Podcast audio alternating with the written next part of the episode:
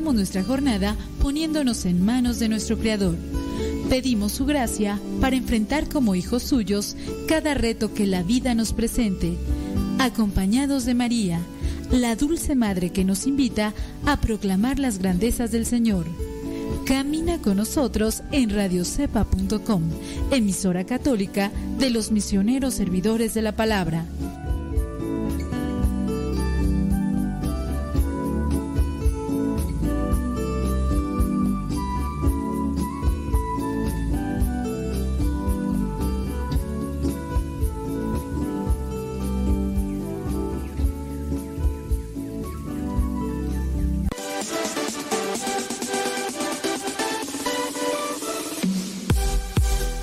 Nuestra prioridad es la evangelización.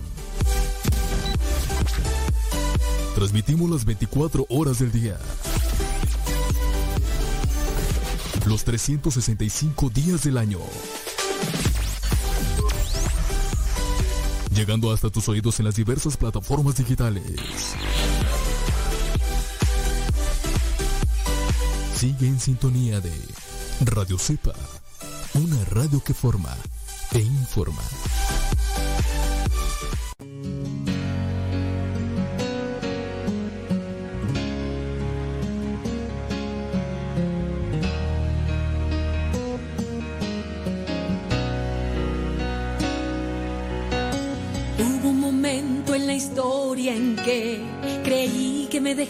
Dejaba sola y que no podría con el mundo, que era todo demasiado pronto y duro.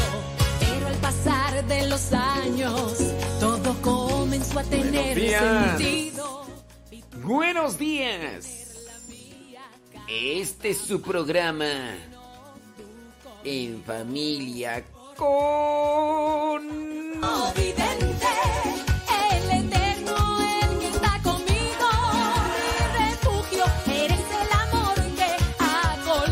todo, con todo, con todo. de mi alma. Y como cuando le decimos al taquero, pregunta, ¿cómo quieres los taquitos? Con todo, Y con todo. descubriendo tu amor en los detalles de lo cotidiano y que aún en las cosas pequeñas tú estabas, Señor, pendiente de ellas.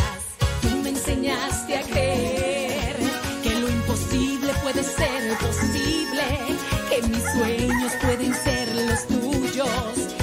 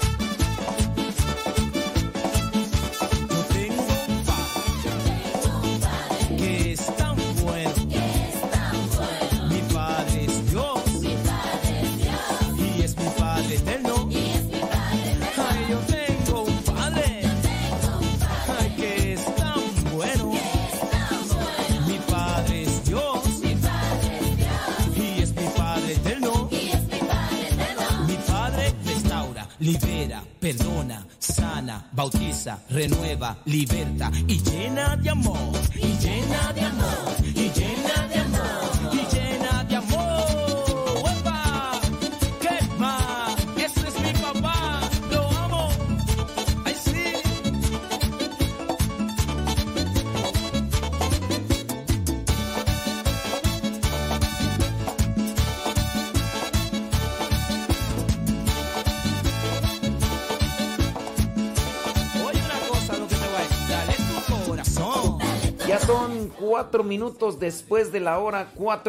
después de la hora. Gracias. Saludos a, a todos.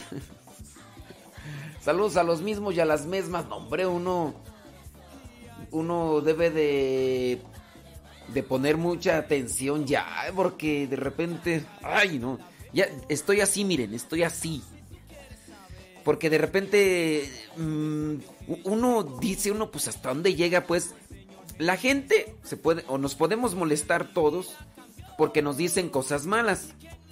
Nos podemos molestar cuando nos hacen cosas malas. Pero también fíjese que hay gente que también se molesta porque no les haces cosas. Entonces, yo, yo a veces ya me han reclamado porque no les digo sus nombres y sus saludos cada 10 minutos, 5 minutos. Y así quieren que... Entonces, ay, estoy así como que digo los nombres de las personas que tienen a bien de, de saludarnos en buena onda, que no reclaman ni nada. Y ya, así, ay, digo, ¿para dónde me muevo? ¿Para dónde me muevo, criaturas? Porque, ay Dios, ya me tienen todo arisco, pero bueno, esperando que a ver si sanan eh, emocionalmente las personas que, que están así con esa actitud que, ay, Jesús del huerto. Ya prácticamente me quieren hacer una huelga.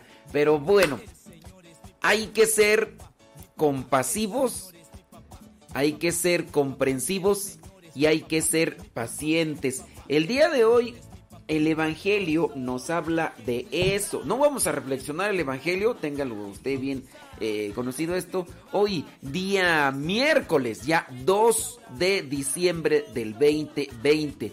Hoy el Evangelio es Mateo 15, del 29 al 37. No vamos a meditar el Evangelio, no, no, no. Solamente es tomar lo que vendría a ser algunas líneas del Evangelio del día de hoy para hacer una pequeña reflexión y que nos sirva incluso para hacer alguna pregunta, para reflexionar sobre nuestras vidas. Porque mm, hay que también tener en cuenta que el Evangelio es que Dios nos habla y que quiere que hagamos algo eh, en nuestras vidas. Bueno, Evangelio Mateo 15 del 29 al 37. Jesús salió de allí y llegó a la orilla del lago de Galilea, luego subió a un cerro y se sentó, mucha gente se reunió donde estaba, llevando cojos, ciegos, mancos, mudos y otros muchos enfermos que pusieron a los pies y él los sanó, de modo que la gente estaba admirada al ver eh, que los mudos hablaban y bueno, que sanaba a todos. Y ya después, en el versículo 32, pasaron tres días y entonces Jesús siente compasión de esta gente. Vamos a quedarnos con esa palabra sobre la compasión. ¿Qué es para ti la compasión? ¿Qué es compadecerte? ¿Has pensado en esa palabra? ¿Has pensado pues sí, vamos a llamarlo así, en esa virtud. ¿Has pensado en esa virtud? ¿Qué es compadecerse de los demás? A ver, platícanos, dinos ahí. Yo te invito para que no vayas, no vayas al internet a querer sacar una definición técnica que muchas veces uno a veces las mira esas definiciones técnicas ahí en el en el internet y hay veces que no les entendemos porque nos hacen falta otro tipo de elementos. Pero pon, ahí en tus palabras qué es la compasión. ¿Qué es la compasión y cómo se puede llevar a cabo la compasión con nuestros más cercanos, ya sean familiares, ya sean vecinos, ya sean compañeros de trabajo? ¿Qué es la compasión? Con tus palabras, con tus palabras. Yo quiero dejar como que ese cuestionamiento. Estamos en un tiempo de adviento, tiempo de preparación para la venida del Señor y este tiempo también nos tiene que ayudar a reflexionar sobre cómo preparamos nuestro corazón. Comenzamos el año litúrgico, tiene que ser como que me voy preparando para iniciar este año con nuevos bríos, con nuevas expectativas, con proyectos, con propósitos cristianos, porque así como algunos eh, al inicio del año civil hacen propósitos que de estudiar, que de hacer ejercicio, bueno, al inicio del año litúrgico creo que también sería conveniente hacerse propósitos cristianos, hacerse, hacerse, hacerse, ah, yo voy a tener que hacer un propósito de, de acomodar mi dicción, hacer propósitos cristianos, hacer propósitos cristianos. Vamos entonces ahí, les pregunto, díganme, ¿qué es para ti la compasión? No, no te estoy pidiendo que me des la definición que te dice Wikipedia o las otras páginas que uno encuentra eh, primeramente ahí en el Internet. ¿Qué es para ti la compasión? Se habla, por ejemplo, del tiempo de cuaresma. Tiempo de cuaresma que es un tiempo también de preparación con ayunos, con sacrificios, con mortificaciones que de igual manera en sus orígenes el tiempo del adviento dentro de la iglesia tenía esas características penitenciales, de manera que nos ayudara en la voluntad, en el espíritu, a ser mejores. En sus inicios, este tiempo por eso adquirió también el color morado. El color morado significa penitencia, pero también el color morado significa esperanza lo que vendría a ser preparación. Dentro de lo que es el tiempo de Adviento, hay un domingo, que es el tercer domingo, que le llaman Gaudete. La iglesia le llama Domingo de Gaudete por la palabra Gaudio.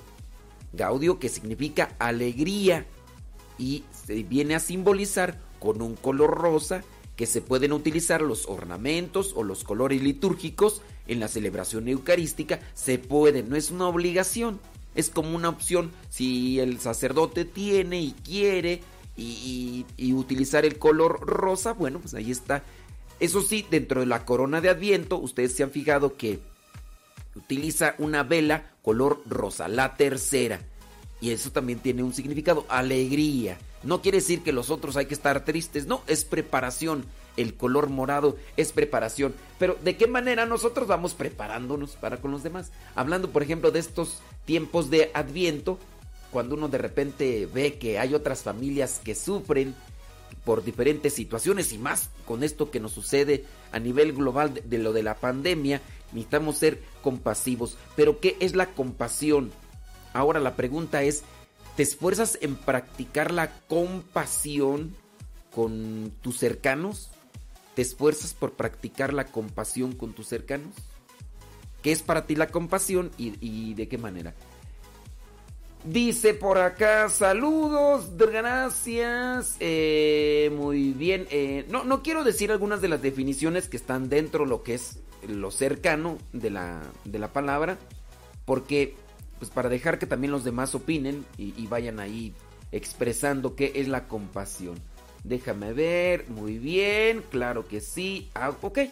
Dentro de lo que las poquitas respuestas que estoy mirando aquí, aparte de los saludos y que nos dicen dónde nos escuchan y demás, eh, sí, no están lejos del reino de los cielos, diría el Evangelio.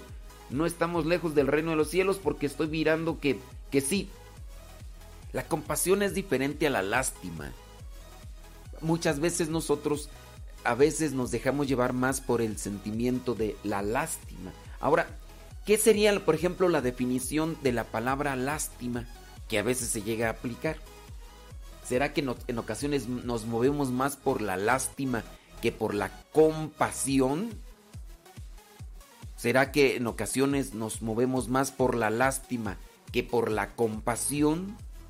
Ahí es donde queremos trabajar con ustedes sobre estas cuestiones. Eh, sobre cómo prepararse en este tiempo de Adviento. Bueno, si usted tiene la oportunidad de irse a confesar, váyase a confesar. De verdad, váyase a confesar. Y trate de, de sacar aquellas cosas. Ojalá y se prepare usted también bien para confesarse bien y sacar las cosas. Otras veces hemos hablado sobre cómo la gente a veces no, no, no sabe confesarse bien pero yo espero que traten de orientarse en una buena confesión y que lo hagan regularmente. Yo recomiendo cada, cada mes. Yo recomiendo cada mes confesarse dentro de lo que vendría a ser la palabra de Dios. A lo mejor ustedes ya prepararon ahí su casa con un ambiente prácticamente navideño, aunque todavía no estemos en esta temporada, pero a lo mejor ustedes ya prepararon ahí con, con el árbol, no sé cuántos ustedes pongan el árbol, allá eh, en ciertos lugares se colocan el árbol, bueno, no es una cuestión tampoco anticristiana, no, es un símbolo, es algo que viene a ser representativo.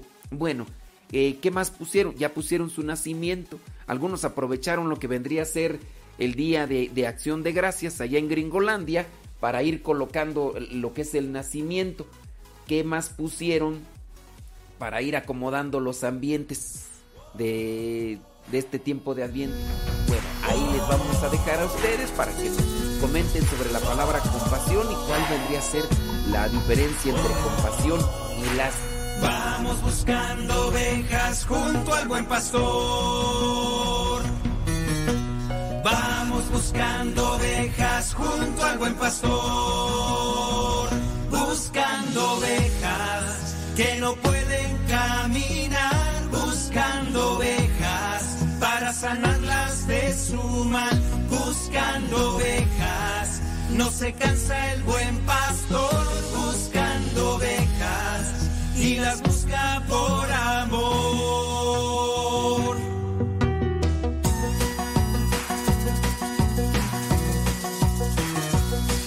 Vamos todos a buscar a la oveja perdida. Jesús la quiere hallar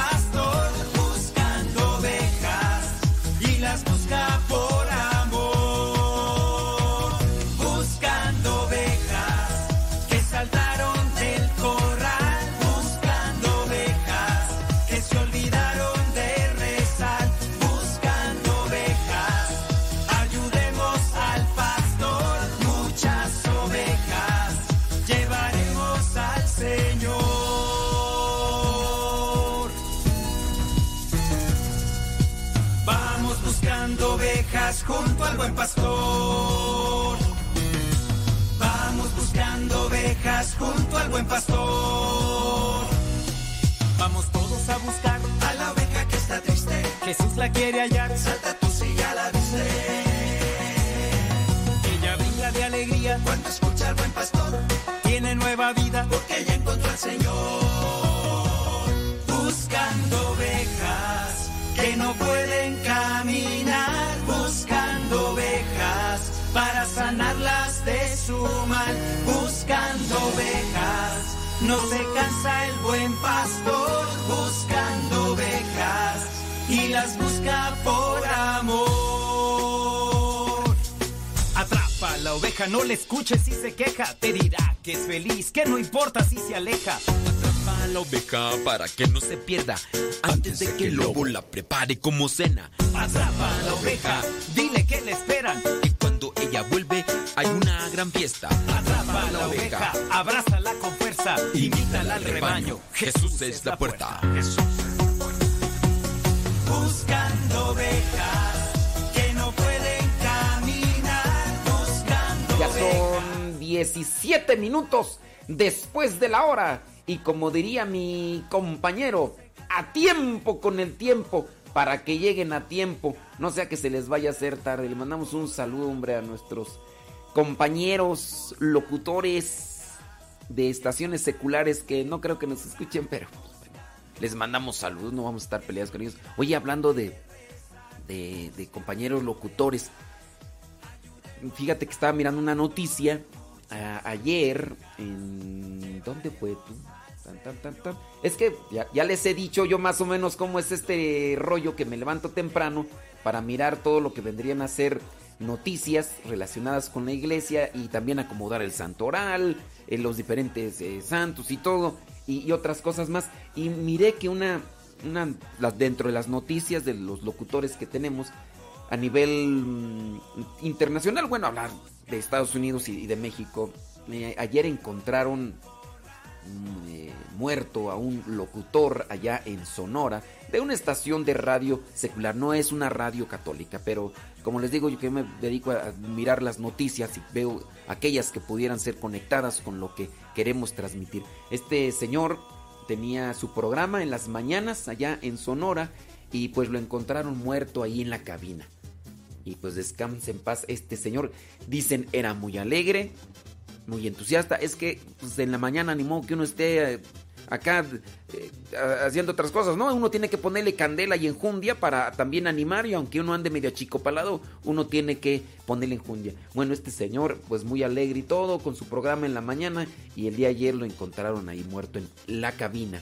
Y pues bueno, hay ciertas circunstancias, ustedes a lo mejor de repente nos mueve y de qué murió. Bueno, pues las circunstancias, eh, las que hayan sido, no, no fue del virus, eso sí se los digo, pero las circunstancias de las que hayan sido, pues hay que orar por su eterno descanso, pedirle a Dios que tenga misericordia de él y pues sí, son de esas cosas que uno las ve y uno dice, oh, a ver, déjame ver y, y bueno, esa es una de las cuestiones. Vámonos rápidamente al santoral del día de hoy, algo que nos inspire. Hoy la iglesia tiene presente a un profeta, Habacuc. El día de ayer había otro profeta, déjame ver si, si me acuerdo. Sí, el día de ayer la iglesia tenía presente al profeta Nahum.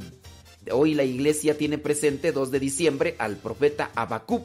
Dice, el cual ante la iniquidad y violencia de los hombres anunció el juicio de Dios, pero también su misericordia, diciendo, el justo vivirá por su fe. Habacuc, un profeta. ¿Qué es un profeta? En la Biblia, que es un profeta en la Biblia. En la Biblia encontramos lo que es el personaje, los, los profetas, que anuncian, anuncian el reino de Dios y denuncian las injusticias. Y por denunciar las injusticias, muchas de las veces los profetas son reos de persecución, incluso de la gente que debería estar haciendo el bien, pero al verse desmantelados, al verse descubiertos, se sienten atacados y entonces comienzan a perseguir. Comienzan a perseguir. Pero pues bueno, uno tiene que ser fiel, comprometerse con lo que uno cree y con lo que uno sabe que es la justicia, la rectitud y la verdad. Ah, hablando de la misericordia y de la compasión, yo por ahí les dejé una, una pregunta. De estos tiempos de Adviento, la pregunta es, ¿qué es para ti la compasión? Y cómo vivirla con tu familia, con tus vecinos o con tus compañeros de trabajo. ¿Qué es para ti la compasión y cómo vivirla?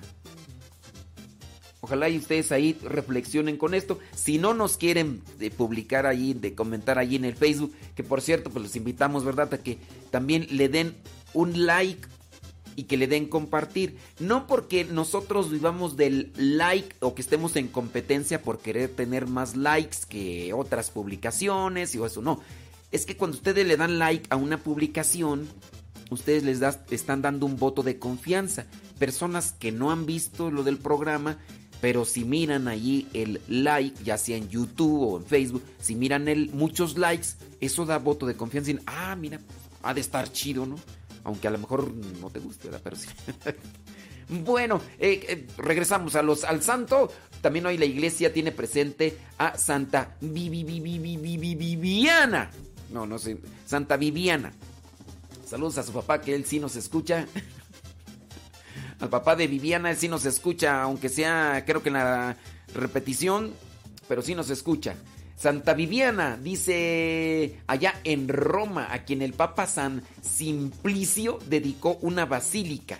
Santa Viviana. A ver si más adelantito tenemos oportunidad de hablar de Santa Viviana. La iglesia también allá en Roma tiene presente a San Pimenio. Pimenio del siglo IV. También en Venecia, allá en Europa, la iglesia tiene presente a San Cromacio, obispo. Dice que murió en el año 407. La iglesia también tiene presente allá en Italia a San Silverio, papa y mártir, el cual no queriendo rehabilitar a Antino, bueno, murió allá en el año 537. Así que si te llamas Silverio, te llamas Cromacio, te llamas Pimenio, te llamas Viviana. No, Viviana, ahorita estar que enroscada más no poder en las cobijas y demás. Te llamas Abacú. Bueno, pues muchas, pero muchas felicidades. ¿Qué quieres que te diga? Pues, pues, que Dios, que Dios te bendiga. Oiga, hablando sobre lo que vendría a ser esta preparación para ser más compasivos. ¿Qué, qué, qué necesitamos para ser más compasivos? Necesitamos ser más sensibles.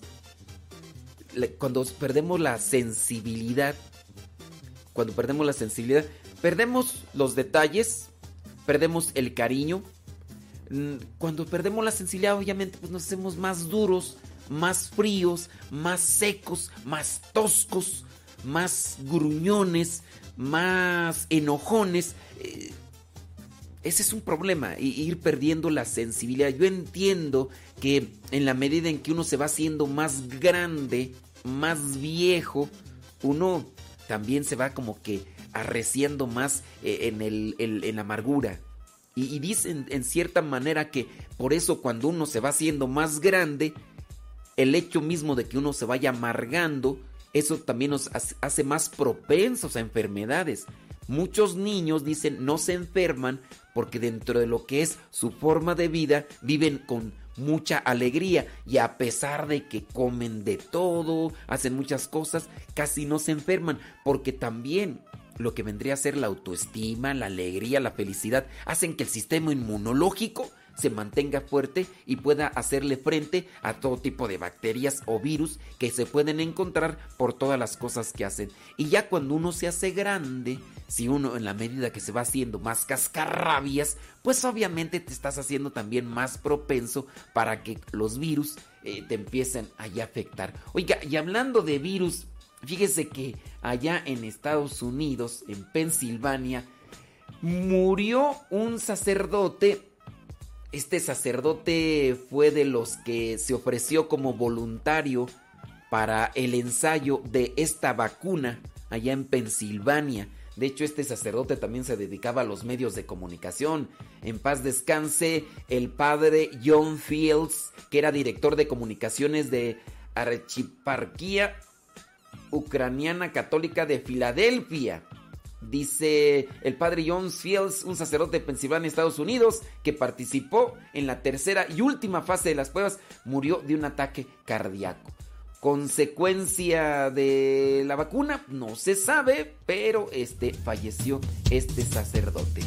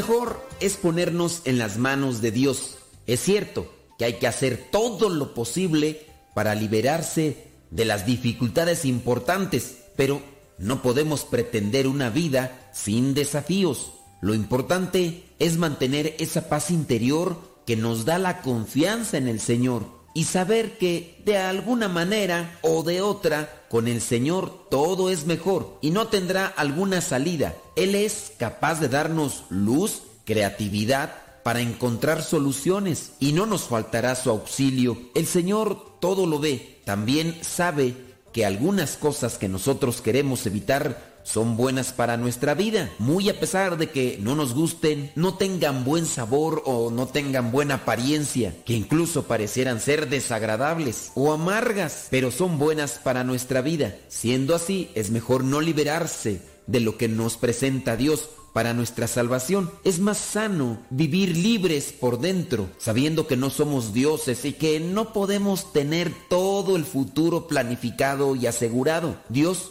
nos quiere desprendidos de todo, dispuestos a la entrega. Si aprendemos a soltar lo que se acaba, nos liberaremos del temor a perderlo y ya no estaremos obsesionados por conservarlo. Un verdadero creyente tiene un corazón de niño y se deja tomar de la mano por el Señor para enfrentarlo todo con Él. Así podemos decir, como dice el Salmo 23, versículo 4. Aunque pase por el más oscuro de los valles, no temeré peligro alguno, porque tú, Señor, estás conmigo. Tu vara y tu bastón me inspiran confianza.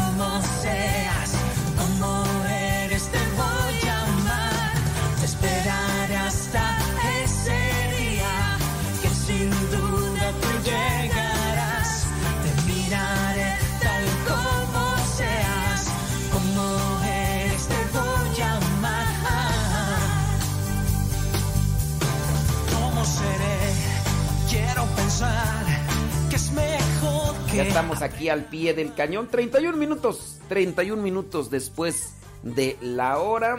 Hoy día mm, miércoles. Cuando va iniciando el mes como que uno no se acostumbra, ¿verdad?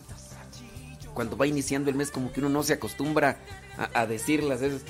Eh, miércoles 2 de diciembre del 2020. Miércoles 2. Oiga, vámonos con ir acomodando con esas frasecitas. Esas frasecitas que, que uno de repente por ahí se encuentra en el Facebook. Yo por ahí las encuentro y, las acomodo. Digo, bueno, pues es que estas son buenas. Estas son buenas y nos pueden allí de alguna manera ayudar.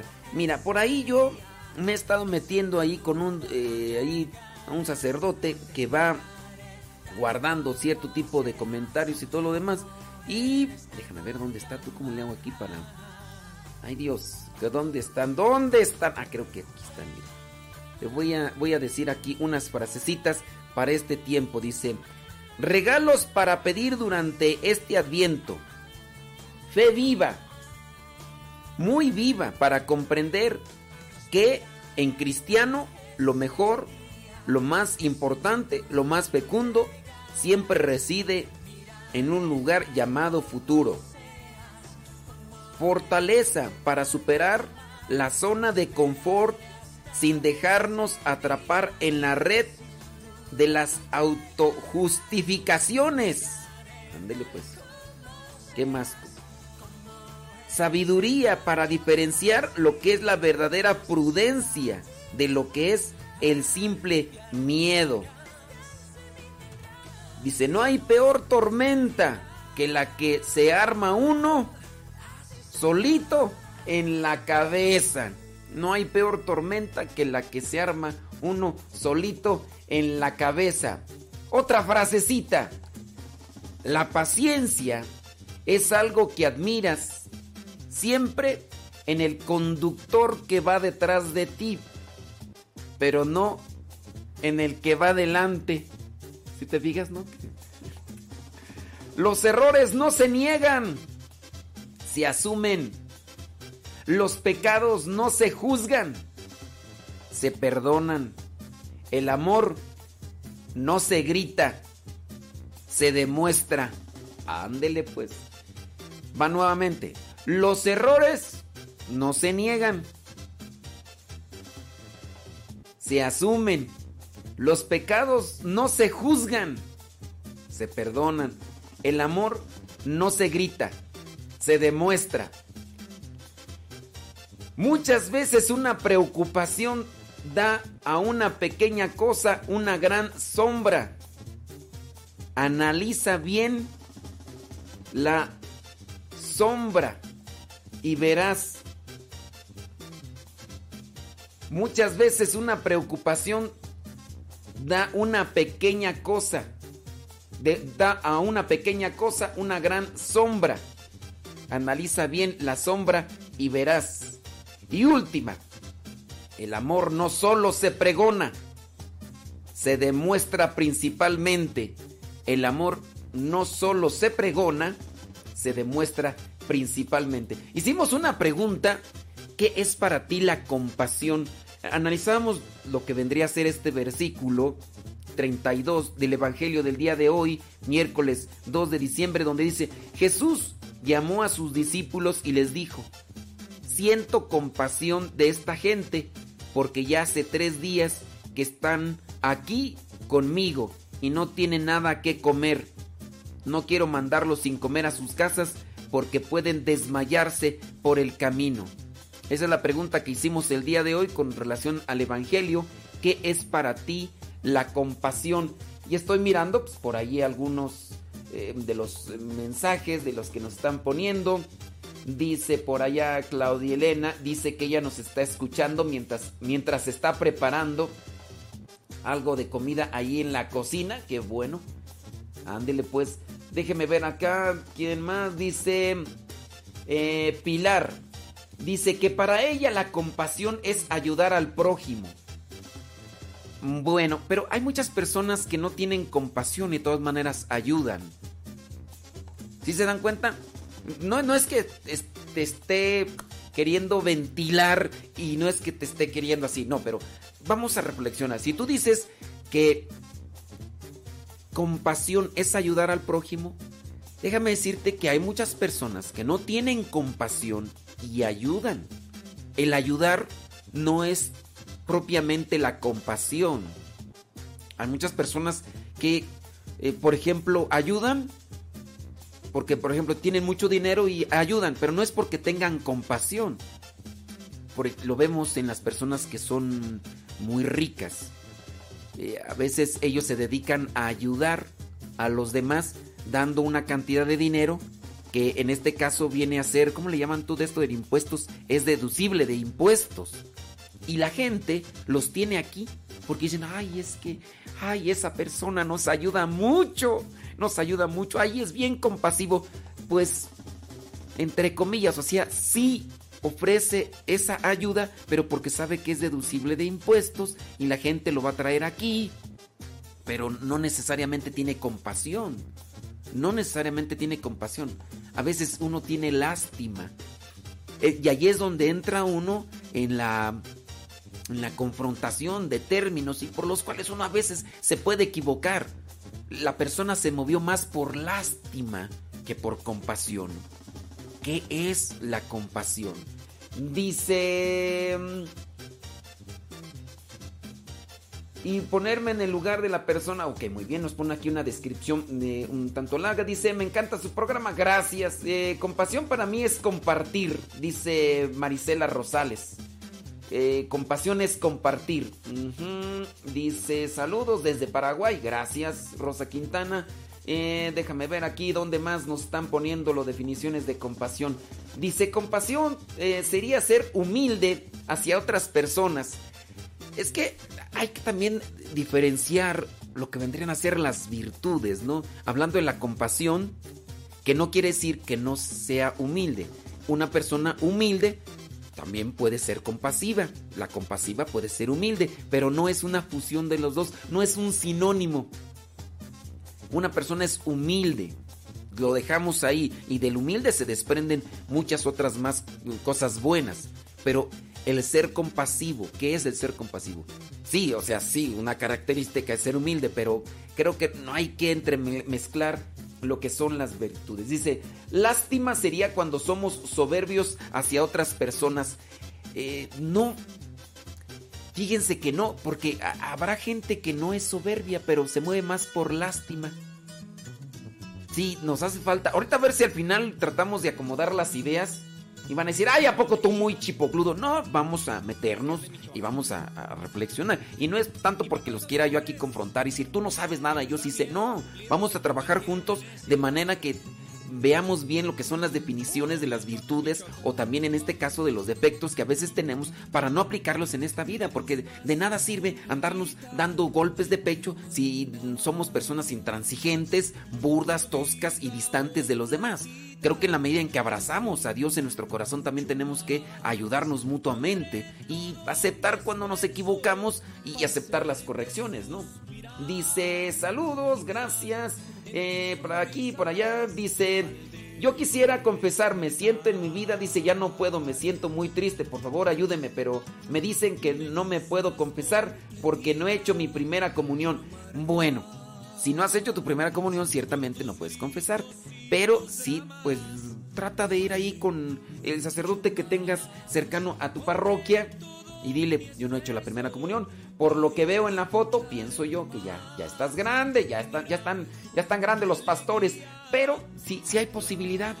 O sea, mm, uno, aunque no se pueda confesar, uno también tiene que buscar la vida de gracia, la vida espiritual. Así que yo te invito, ve, ve ahí a donde cerca, pregúntale así con confianza, dile, padre, eh, écheme la mano, yo me quiero confesar, quiero sacar todo esto que traigo aquí dentro, pero écheme la mano. Y écheme para la todos mano. los hombres Ya de esa manera. que les da miedo te- cumplir lo que prometieron que en te ayude, ese que altar. es lo que tienes que hacer. Tiempo y preparación, sin duda, Villachoto, también para que puedas recibir el sacramento de la comunión y también el de la Me gustas completita, quiero amarte más. Gordita o flaquita, te amaré mucho más. Pondré todo mi esfuerzo para hacerte suspirar y mirar en ti sonrisas al despertar. Me gustas completita, quiero amarte más. Con tus gritos y tus dramas, te amaré mucho más.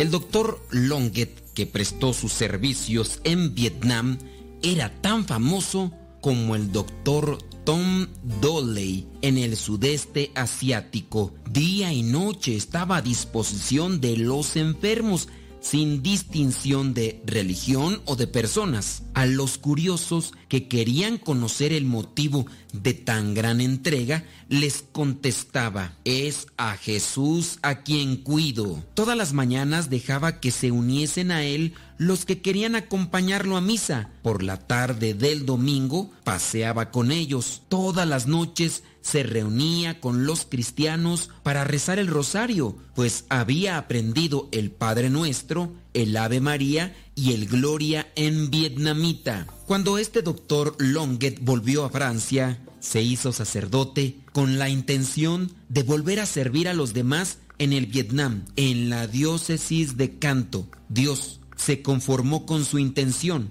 Murió poco tiempo después de su ordenación. Si cada uno barre delante de su puerta, pronto estará limpio todo el pueblo. Trasponiendo este aforismo, podríamos decir, si cada uno de nosotros se santificase cumpliendo con su deber, ¿qué sociedad tan perfecta tendríamos? Decía el cardenal Bantuán, si no vives minuto a minuto estrechamente unido a la voluntad de Dios, no llegarás al final de tu viaje por el camino de la esperanza, pues tu labor te parecerá mediocre, insignificante y monótona.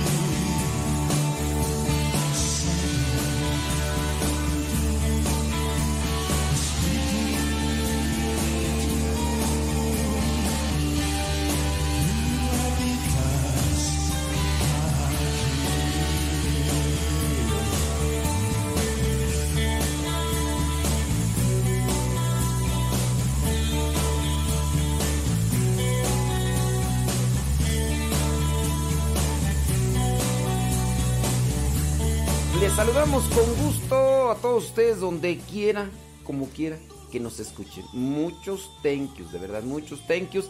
Igual si nos recomiendan. Y si no nos recomiendan, pues de igual manera. Pues espero que nos recomienden y que ahí les digan a los demás. Yo espero que el programa también les, eh, les sirva y les ayude. Ya pronto vamos a comenzar con las trivias, oiga. Ya pronto vamos a comenzar con las trivias. Ya estamos ahí en la compilación de más eh, eh, pues, eh, información para armar las trivias. Estamos ahí en la búsqueda de, esa información que necesitamos para realizar las trivias. Saludos a todos, a todos los que nos escuchan y a todos los que eh, comparten el programa. Compasión. Jesús sintió compasión de la gente y le dijo a sus discípulos, tengo compasión de ellos. Dice, hace tres días que no comen nada. De- por cierto, si ustedes quieren escuchar la explicación del Evangelio, pueden buscarla ahí en nuestro Facebook, Modesto Lule. Ahí hemos dejado la explicación de- del Evangelio. Y también si en su caso ustedes quieren buscarla en Spotify, pues búsquenos también como Modesto Lule.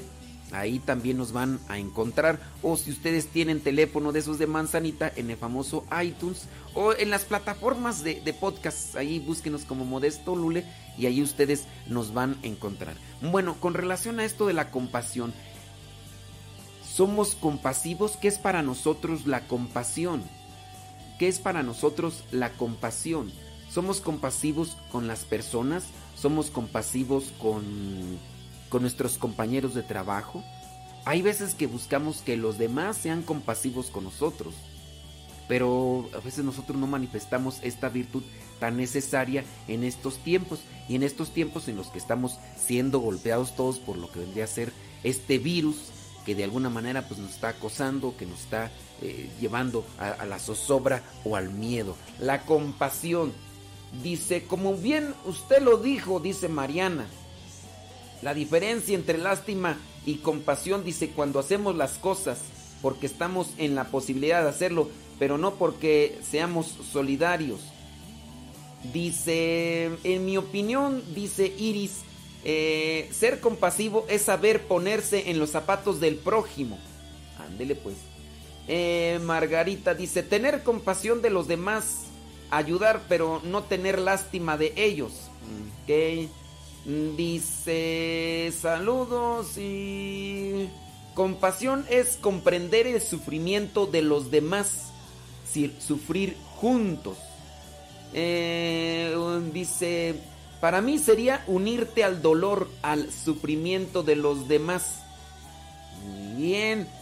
Dice, ta, ta, ta, muy bien. Para mí es darte a los demás con todo el corazón, con mucha pasión, con todo el ser, dice Betty.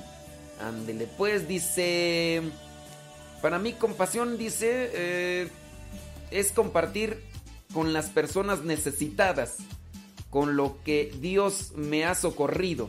Bueno, pues es que hay veces que uno no, no tiene las cosas que otra persona necesita, ¿no? Vamos a la etimología, etimología de compasión.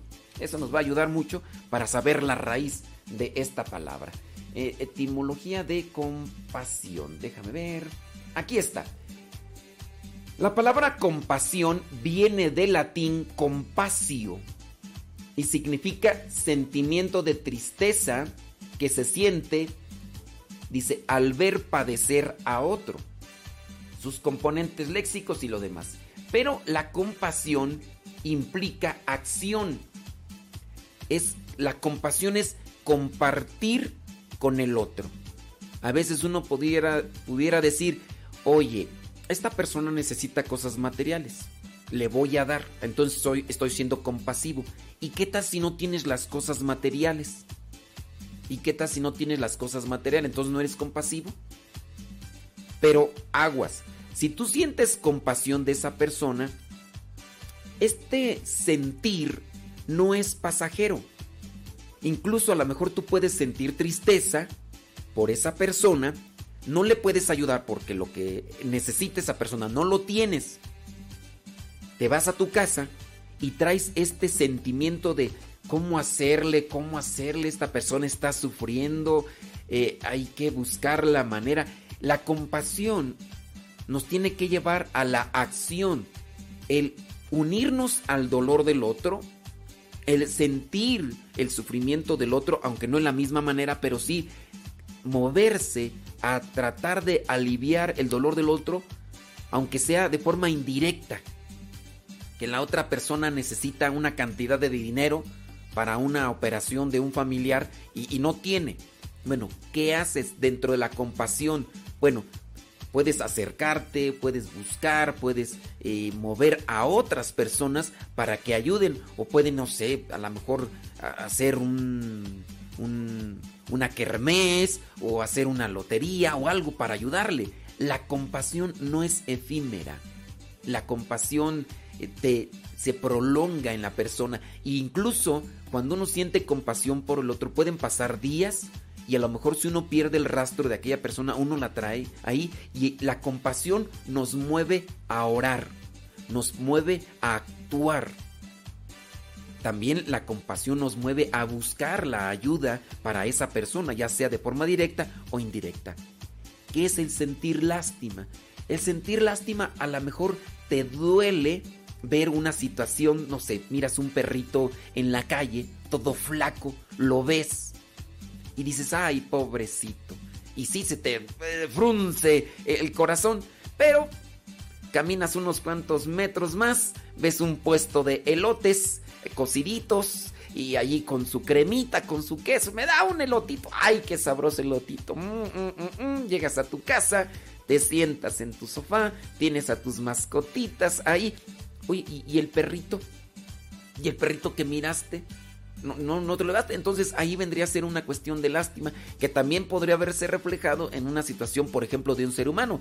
Ves a una persona que está sufriendo porque es pobre, porque está viviendo así inhumanamente, ¿no? Indignamente. Y dices, híjole, qué feo.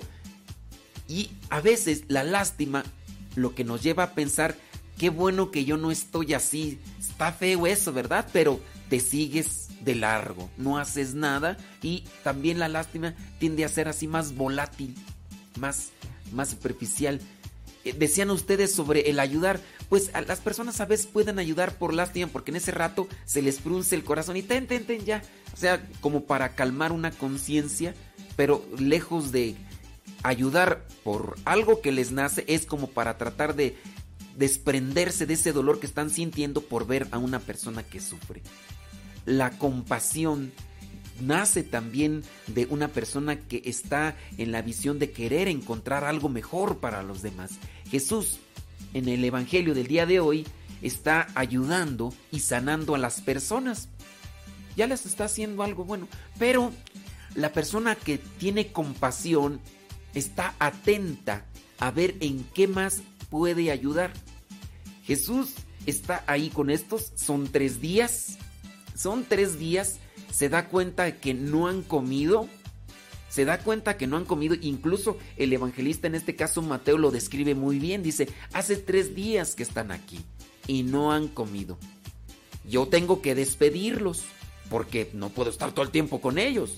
Él sabe de una situación, tiene que despedirlos y en este caso dice, yo no quiero que se vayan a sus casas y que se me desmayen en el camino. Y ya entonces es cuando vienen los apóstoles a decirle, oye, pero pues es que no podemos porque mira, nada más tenemos siete pescaditos. No cinco, son siete. Chéquele en el Evangelio en el día de hoy. Son siete. Y, y entonces dice, a ver, pues tráiganlos, tráiganlos esos. Esos no, no son siete pescaditos, son siete... Eh, dice... Sí, siete. Dice, ¿cuántos panes tienen ustedes? Siete. No, son siete panecitos y unos pocos pescaditos. No son pescaditos, siete. No, son siete panes. Es que los otros son cinco panes y dos peces. En otra de las multiplicaciones. Y en esta son siete panes y no dice cuántos peces, dice unos pocos pescaditos. Bueno, ahí me, mm, se me traspapeló el asunto. Pero tengan compasión de mí. Porque de repente acá yo estoy entre el estira y el afloja. Bueno, espero que haya quedado claro con relación, eh, bueno, espero que me haya dado más bien a entender con relación a esto de ser compasivos y tener lástima. Eh, Ojalá y que no nos dejemos o no nos estemos moviendo solamente por lástima, que nos movamos siempre siendo compasivos en la vida. Hay que hacer más oración, hay que estar más unidos a Dios para estar atentos a las necesidades de los demás y movernos No des espacio a la confusión, vive el presente y nada más.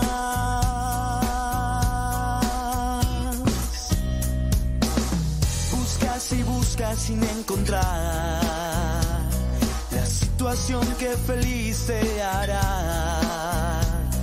No dudes, alza tu mirada, una luz resplandecerá.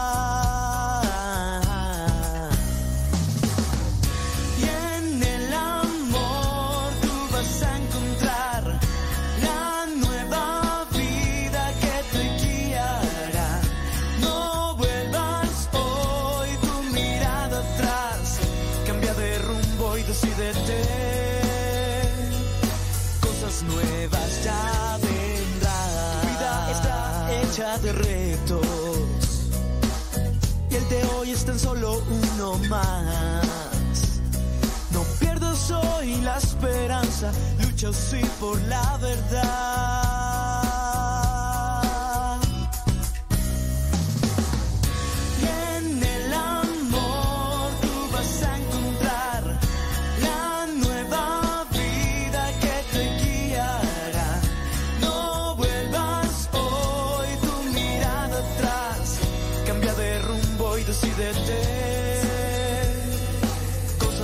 Cosas buenas van a ver. Así es, hombre. Ah, que Adrián. Adrián, es que andamos del tingo al tango, ¿vale? Sí, sí, sí, sí. Sí, no, no, no. Es que está, está complicado, pues. Mira que este fin de semana tuve varias actividades por ahí. Y entonces dentro de las varias actividades ya no terminé. Ya no terminé de hacer varias cosas y pues sí, me- se mira más complicado. Bueno, yo no sé si mm, Adrián, el que nos mandó el mensaje, nos está escuchando, pero pues si nos está escuchando, pues bueno, vamos a pedirle que tenga compasión de nosotros. Si nos estará escuchando Adrián, el que nos mandó el mensaje. Ten compasión de nosotros, muchacho. Ten compasión de nosotros. Bueno, no creo, que ni nos escucha, pero bueno. Ándele pues, déjame ver. Entonces vamos a ver la, la lástima.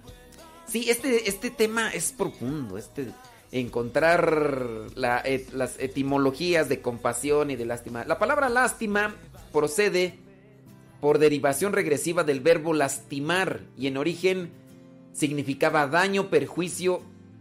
A partir de expresiones como esto es una lástima y similares eh, que expresaban el reconocimiento de un daño, pasó a significar la compasión provocada por el daño en cuestión. El verbo lastimar procede de una variante atestiguada en latín vulgar blastemare, calumniar, dañar con la palabra, del verbo blasfemare, eh, saherir, que nos da el cultismo blasfemar propio del lenguaje religioso. Este verbo es un préstamo del griego. y ahí empieza ya un montón de cosas, güey. Por ahí encontré otra cosa más de lastimar. One moment, please. One- No, ni nos está escuchando este cuate, Adrián. Ni nos está escuchando, ¿verdad, Vali? Ay, Vali, pues, hombre. Sí, yo pensé que nos escuchaba, pero ni nos escucha. La compasión, de latín compasio, sufrir juntos. Tratar con emociones, simpatía. Es un sentimiento humano que se manifiesta a partir del sufrimiento del otro. Más intensa que la empatía.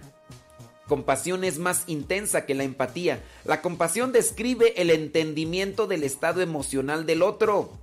Repito, la compasión describe el entendimiento del estado emocional del otro y es con frecuencia combinada con un deseo de aliviar o reducir el sufrimiento.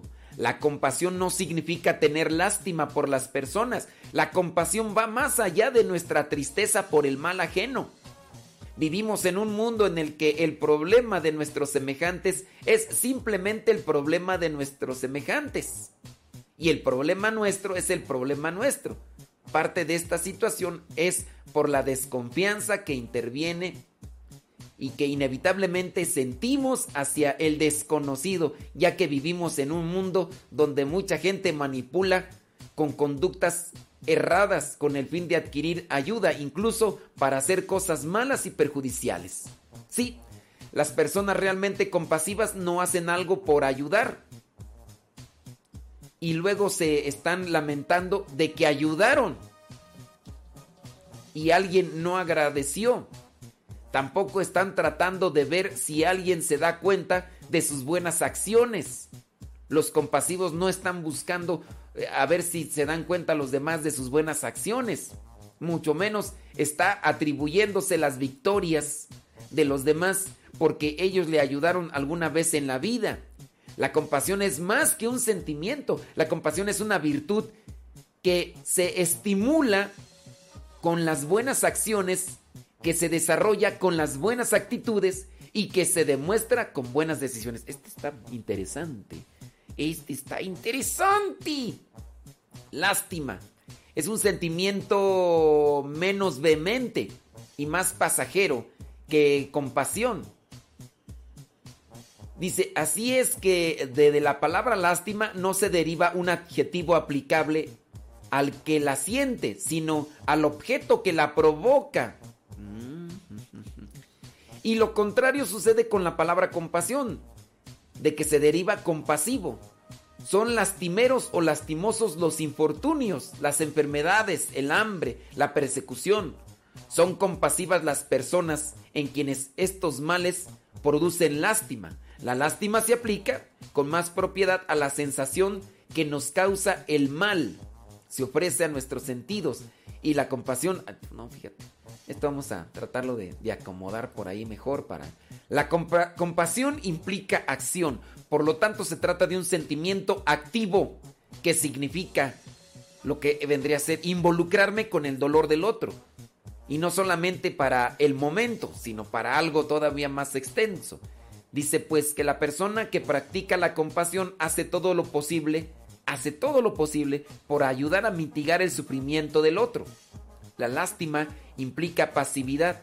La persona que siente lástima regularmente manifiesta un sentimiento pasivo o lo que es lo mismo expresa tristeza, pero ausente de acción, aunque esté viendo a alguien sufrir por alguna razón. Se trataría de un sentimiento menos duradero y así. El sentimiento de lástima dice, las personas que sienten lástima en lugar de compasión suelen verse en un plano superior a la persona que está sufriendo, es decir, entre la persona que siente lástima y la que sufre hay una distancia que puede ser física, moral, cultural, social y económica.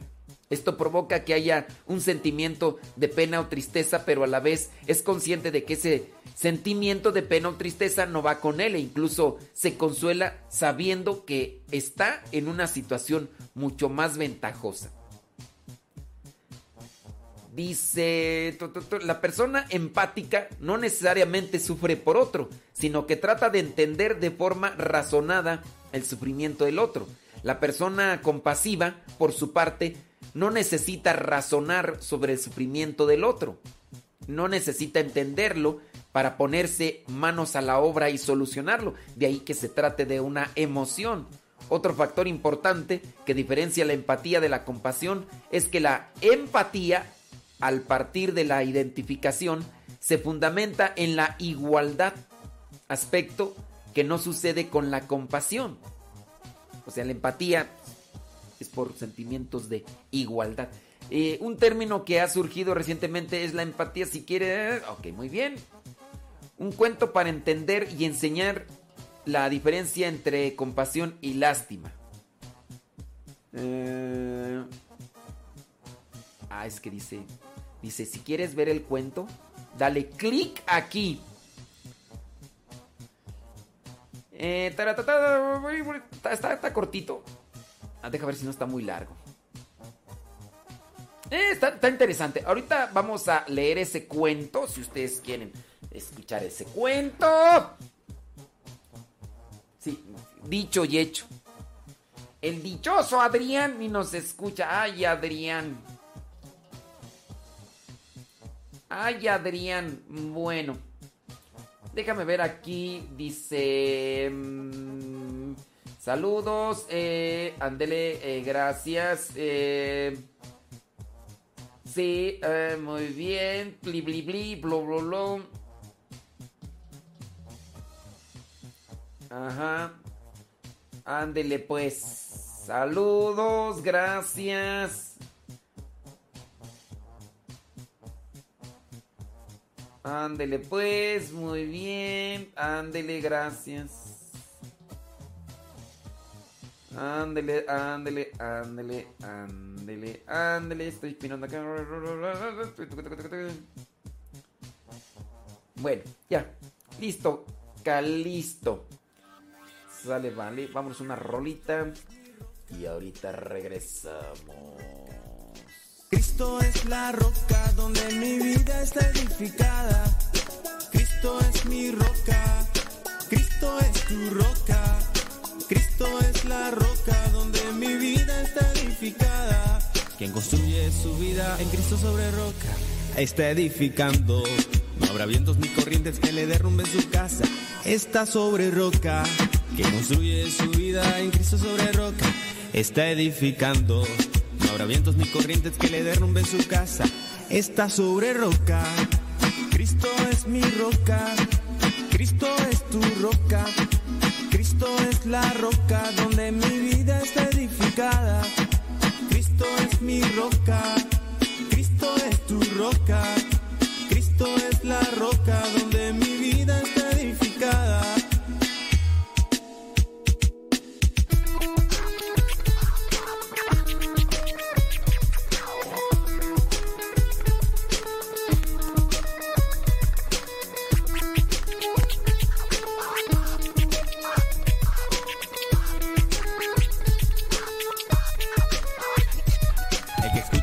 practica mis palabras, dice Cristo, es un hombre inteligente. No construye su vida en arena, construye solo sobre roca. El que- el que escucha y practica mis palabras, dice Cristo, es un hombre inteligente.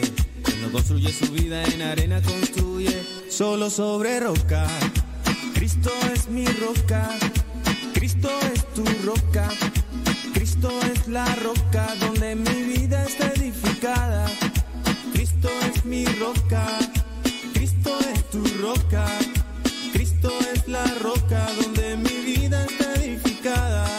Escucha sus palabras como hombre inteligente, construyen la roca con buena simiente. La arena en tu vida es lo falso, fracaso. Tienes que luchar, tienes que luchar. Vida nueva, Cristo tu roca te dará. Si sientes tristeza, temor, debilidad, con Cristo tu roca ten gozo, fortaleza y paz.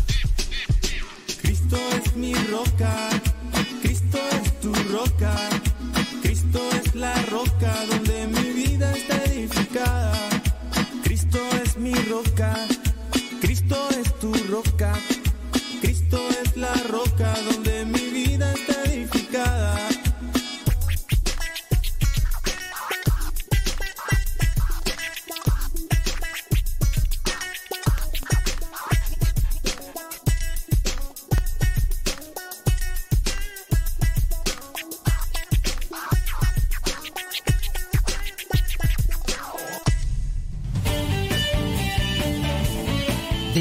Amor donde quiera que vayas.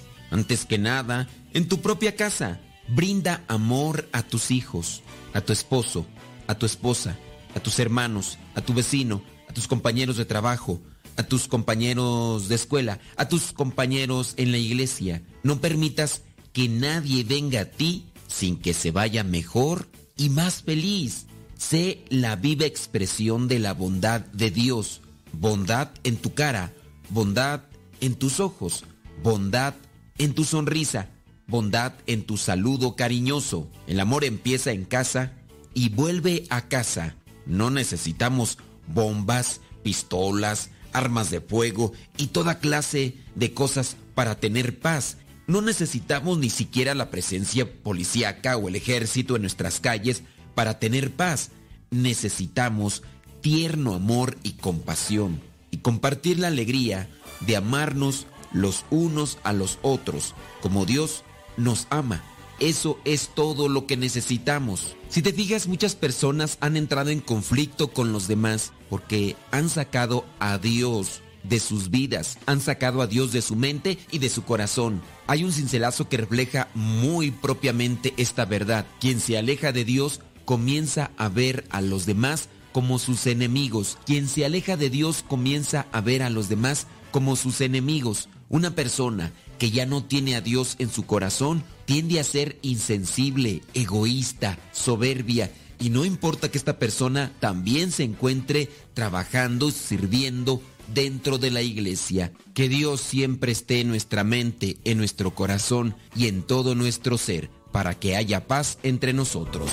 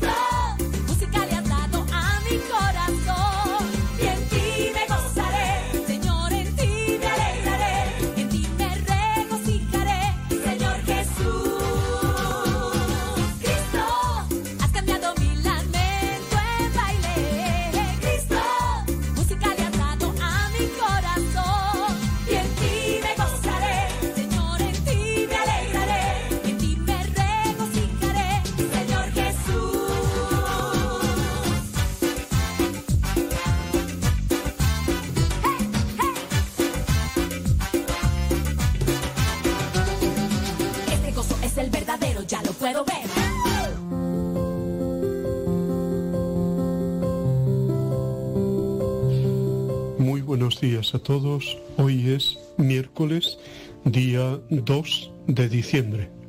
Estamos en la primera semana del tiempo de Adviento. Eh, gritamos, oramos, ven Señor Jesús. Tratamos de preparar casa y corazón a nuestro Dios.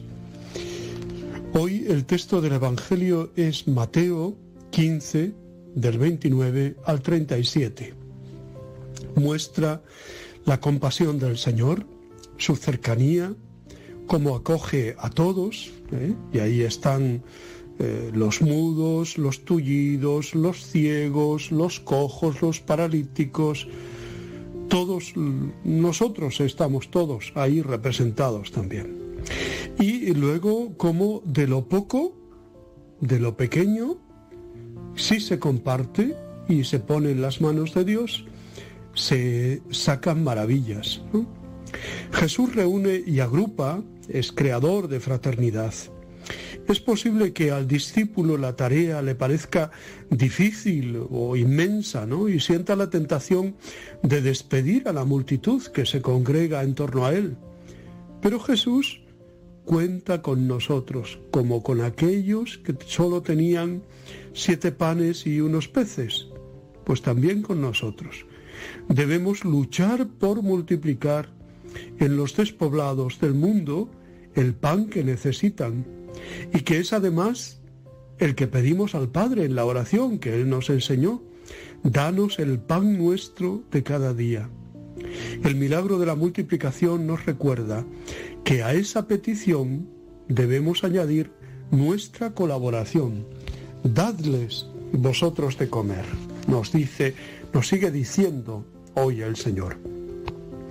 Está bien que en medio de nuestra historia, llena de noticias preocupantes, de pandemias, de, política mala, de- de economía tirada por los suelos, de cansancio, de dolor, resuenen estas palabras invitando a la esperanza, dibujando un cuadro optimista que hasta nos puede parecer utópico.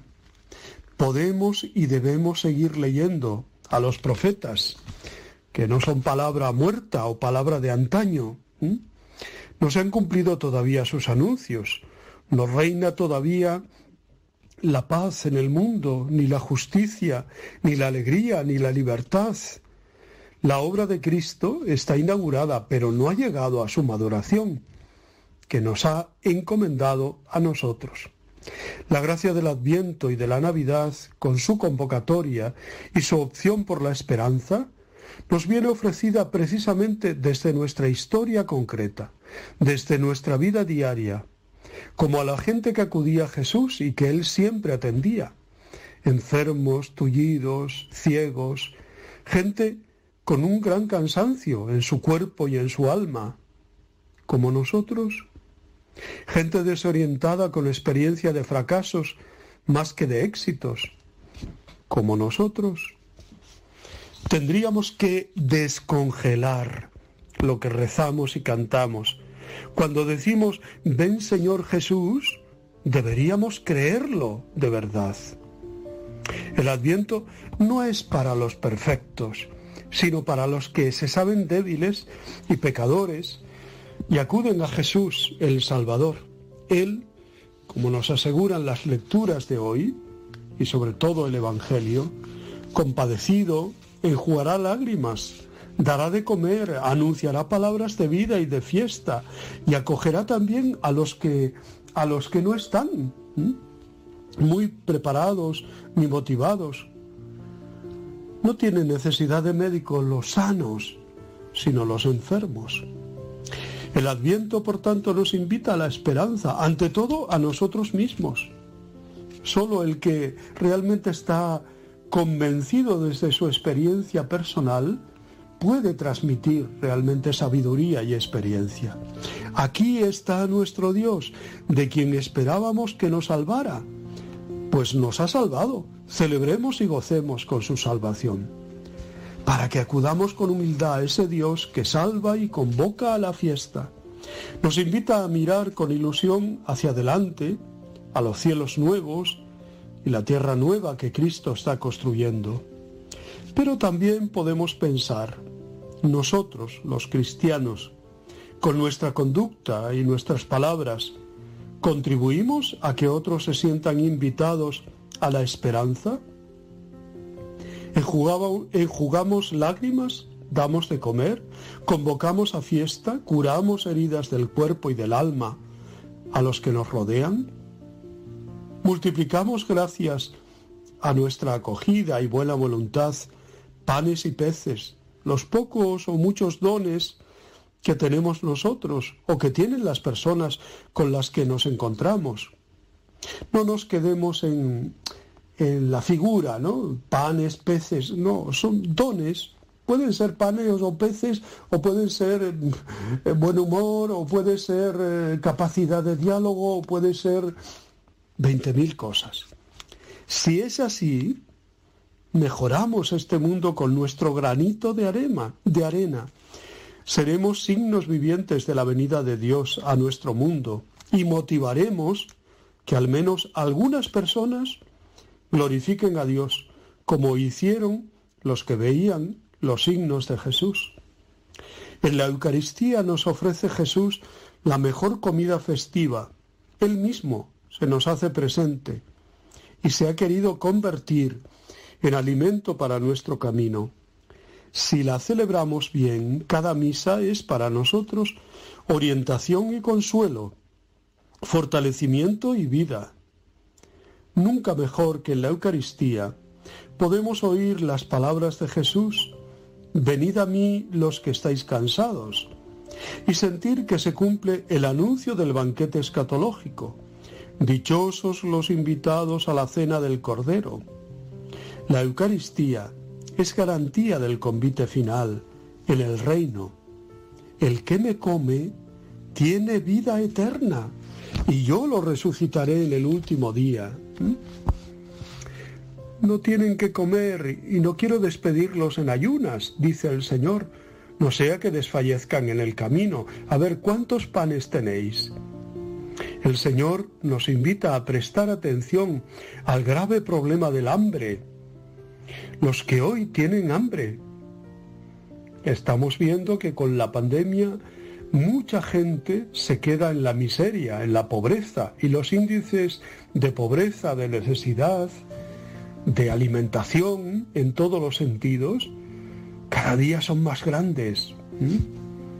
Todas las hambres El hambre material, el hambre espiritual, el hambre de Dios, el hambre de sentido. Pues dicen ellos, solo tenemos siete, siete panes y algunos peces. De este, este poco, que va a salir todo. Siete panes no es mucho para una muchedumbre. Es en el reparto fraterno que se encuentra la solución del hambre y en el amor siempre atento a los demás. Dios nos ha dado todo y todo lo suficiente para vivir en este mundo y compartirlo y no acumular, acumular, acumular. Jesús multiplica, pero ello ha tenido un primer punto de partida humano, modesto, pequeño, lo que yo tengo, lo que yo soy, lo que yo puedo aportar, ¿no? A pesar de ver cuán insuficientes son mis pobres esfuerzos. ¿eh? ¿No debo, sin embargo, hacer ese esfuerzo? No soy yo el que hace el milagro, es Cristo el Señor. Lo hace con mis dones. Señor, he aquí, aquí están mis, mis siete panes, multiplícalos. Es eso que significa también esa gotita de agua que se pone en el cáliz cuando se, se sirve, se pone un- una buena parte de vino, la sangre del Señor, ¿eh?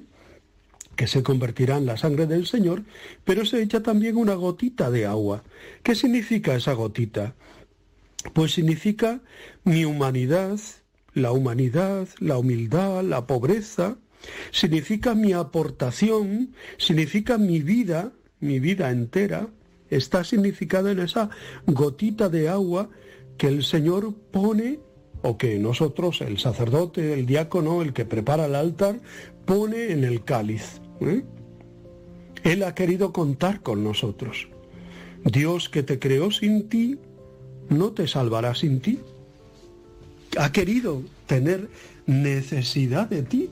Mm, No te cierres, no te cierres a la, a la acción de Dios, sino todo lo contrario. Haz todo lo posible pues para que, para que realmente Dios pueda hacer el milagro deseado contigo y en ti. Hoy la Iglesia celebra la memoria de Santa Viviana, mártir. La historia de esta santa está envuelta en leyenda y se menciona por primera vez en el Liber Pontificalis. En el capítulo dedicado a la biografía del Papa Simplicio, cuenta que el Papa consagró una basílica dedicada a la Santa Mártir Viviana, que contiene su cuerpo, cerca del Palatium Licianum. La información histórica sobre la vida de esta santa es en realidad muy limitada. Está basada en una pasio Sante Viviane, no anterior al siglo VII. Viviana nace en una familia ilustre romana y cristiana durante el mandato del emperador Juliano el Apóstata, siendo gobernador un tal Aproniano. Aproniano, después de haber hecho asesinar a los padres de Viviana, Flaviano di Montefiascone y Dafrosa de Roma, trató de obligar a la apostasía a sus hijas, privándolas del alimento para que murieran de inanición, de hambre. Demetria murió, pero Viviana sobrevivió. Se enfrentó al gobernador, quien para debilitar su resistencia la confió a una alcahueta llamada Rufina. Viviana no sucumbió a las tentaciones de la vida mundana, se mantuvo fiel a sus creencias. Finalmente el gobernador ordenó que Viviana fuera atada a una columna y flagelada. Su cuerpo fue arrojado a los perros, que no la tocaron. Finalmente fue enterrado junto, fue enterrada junto a sus padres y su hermana. Después de su muerte se construyó la iglesia de Santa Viviana de Roma en su honor, sobre el solar donde se asentaba la casa paterna, gracias al Papa Simplicio. Dicha iglesia fue consagrada en el 467 y restaurada por el Papa Honorio III en 1224. En 1626, Bernini esculpió una estatua de la santa que permanece en esta iglesia. La tradición y la iconografía representan su martirio mediante la flagelación, estando atada a una columna. Es la patrona de epilépticos. También es invocada contra el dolor de cabeza y convulsiones. Damos gracias a Dios por la vida, la obra y el testimonio de Santa Viviana, Virgen Mártir. Os deseo muy buen día, os abrazo y os bendigo en el nombre del Padre, del Hijo y del Espíritu Santo. Ven, Señor Jesús, os quiero.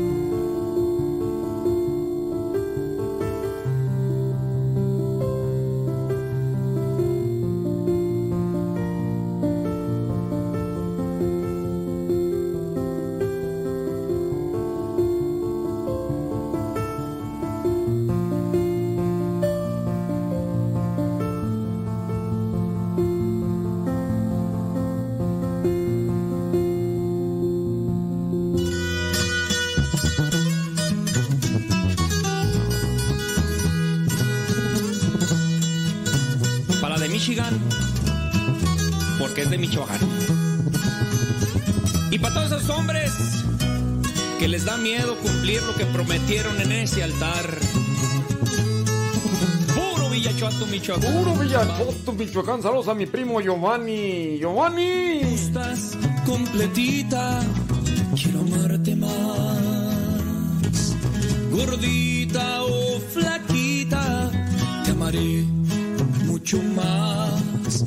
Pondré todo mi esfuerzo para hacerte suspirar y mirar en ti sonrisas al despertar. Me gustas completita, quiero amarte más. Con tus gritos y tus dramas, te amaré mucho más. Pondré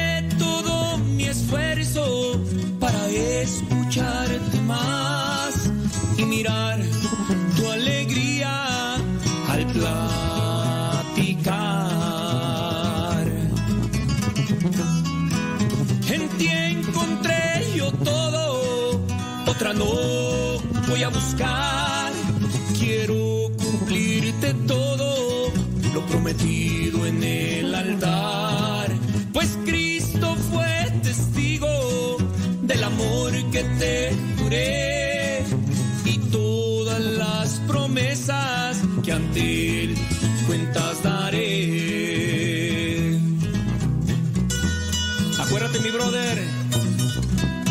prometemos en el altar ante Dios hay que cumplirlo.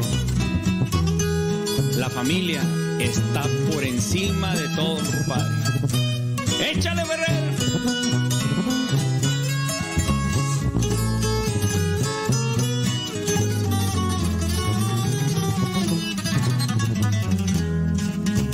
Me gustas completita, quiero amarte más. Con fajita o sin fajita, te amaré mucho más.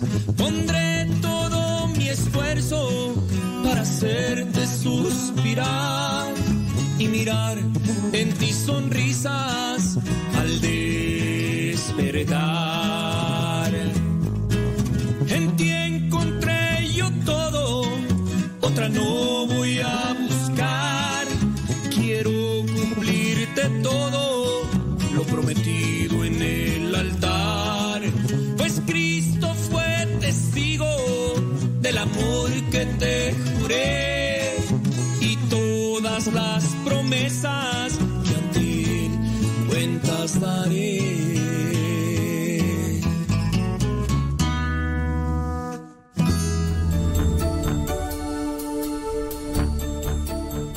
Cierto día, un hombre casado, creyente, practicante, que creía profundamente en el amor y en el matrimonio, comentó a un amigo sacerdote, Sin duda alguna, lo mejor que me ha pasado en la vida ha sido casarme con mi mujer.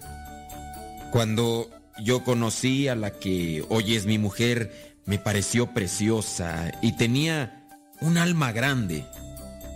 Y en el silencio de una capilla, recé al Señor una oración que nunca he olvidado desde entonces. La oración dice así. Señor, si tú quieres que esta sea mi mujer, dale la capacidad de amarme a mí más que a ella misma. Señor, si tú quieres que yo sea su marido, dame la capacidad de amarla más que a mí mismo. Señor, si quieres que seamos esposos, danos la capacidad de amarte a ti más que a nosotros mismos y desde ti ser una bendición para los que nos rodean. Hoy, Padre, al cabo de muchos años de casado, jamás olvido aquella petición que me hace renovar día a día nuestro matrimonio como un medio maravilloso de consagración y santificación. Yo espero, Padre, que también nuestros hijos tomen este ejemplo y se acerquen a Dios y que Dios sea el centro de sus vidas. Y yo espero también que esta idea y que este contacto con Dios se propague en muchos matrimonios.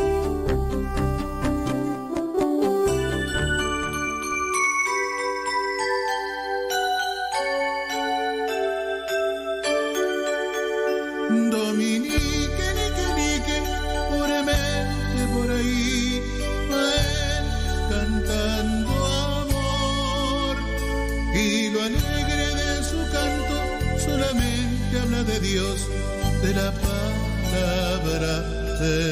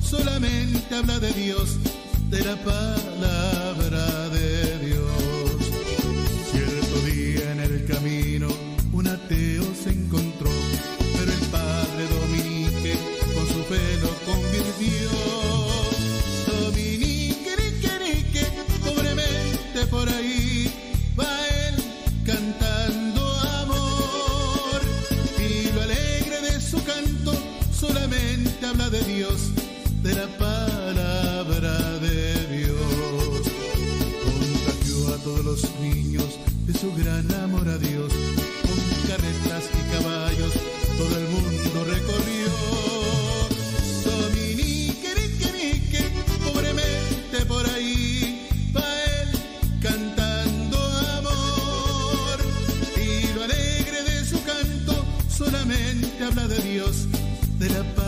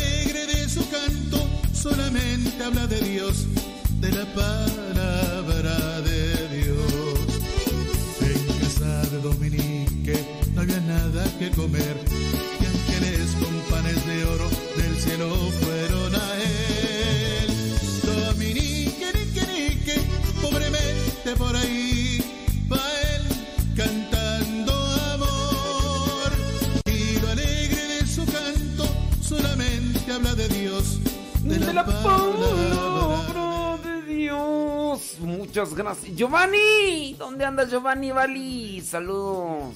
Ándale pues, hombre. Dentro de lo que es esta búsqueda que tengo de la definición de mm, de, de, cuál era tú? Empatía, compasión y lástima. Voy a dedicarme a mm, tratar de purificar y de de mm, cernir estos conceptos para tenerlos así, pum, pum, pum, pum. Pero fíjate, una cosa lleva a la otra.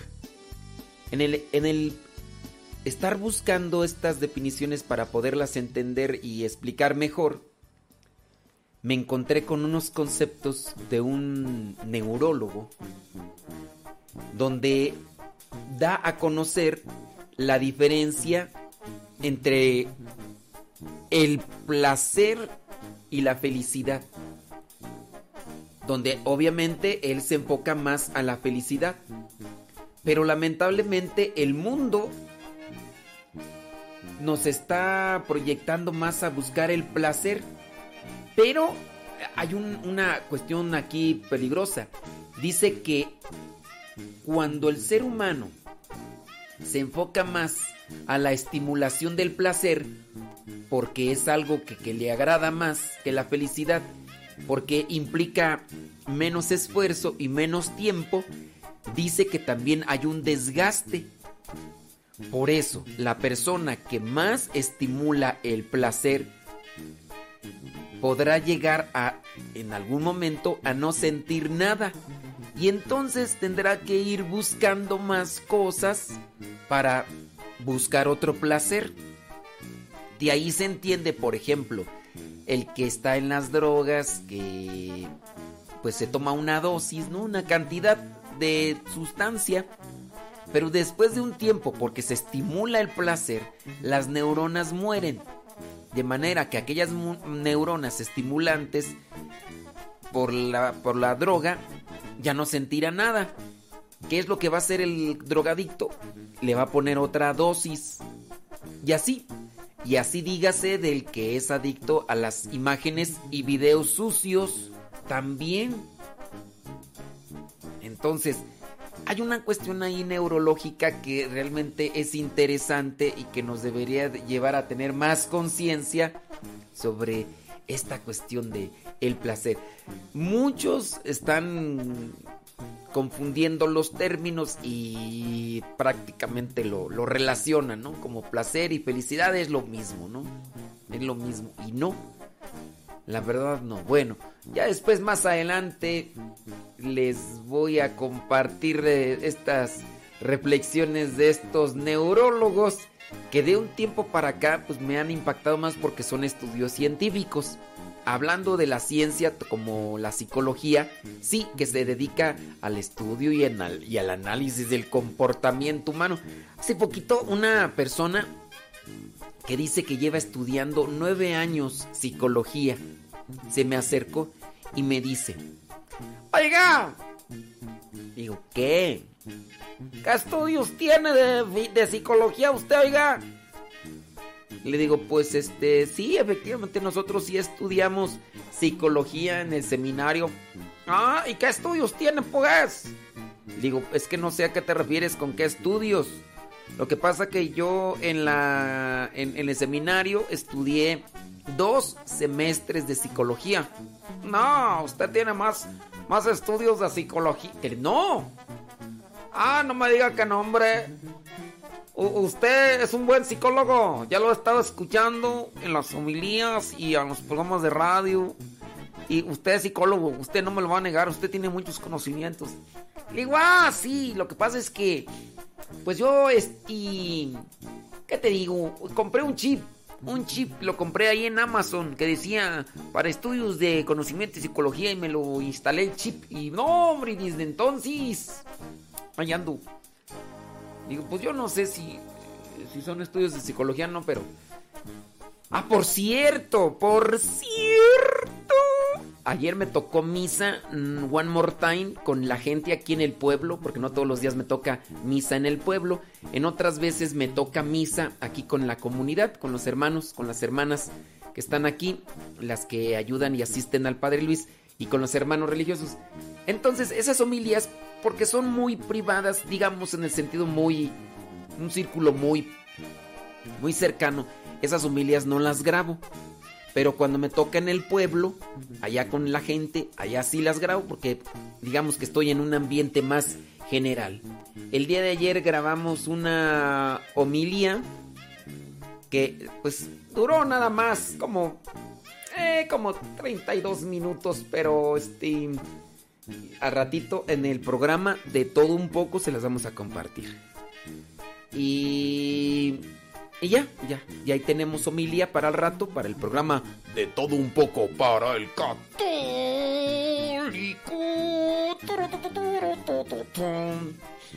Sale pues. ¿En qué estábamos? 42. Giovanni, ¿dónde anda Giovanni? ¿Dónde anda Giovanni? Vas a ir al rancho Alira, allá con la banda. ¿Qué pasa? Que la banda está borracha, está borracha, está borracha.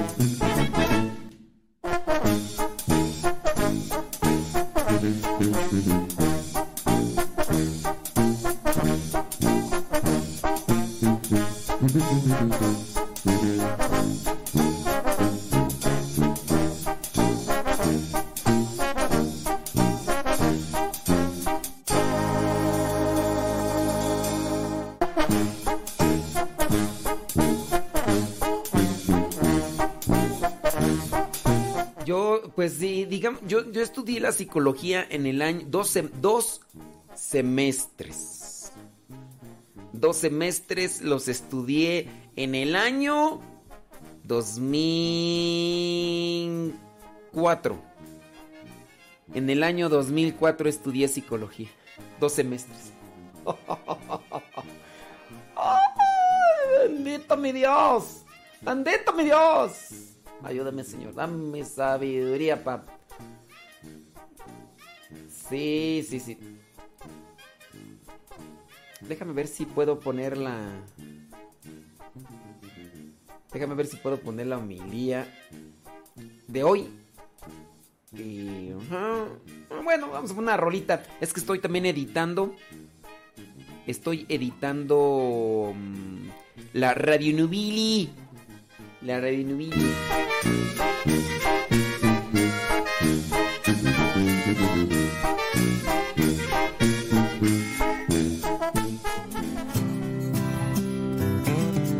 Oiga, por cierto, ayer ya no alcanzamos a subir el, el diario misionero, pero ya lo subimos hoy en la mañanita, tempranito, tempranito en la mañana.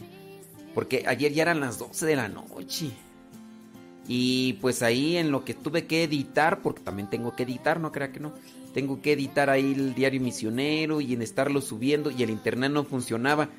Y si hubiera, me hubiera esperado a que se subiera la humildad con el poco internet que teníamos, pues me hubiera tardado unos 20, 30 minutos más. Aparte de que ya me había tardado. Y entonces, por eso no se subió ayer. Pero ya hoy en la mañana se subió el diario misionero. Den, denle like, oiga. Luego de repente uno ahí mira que tiene eh, un, un montón de visitas, como 150 y nada más 10 likes.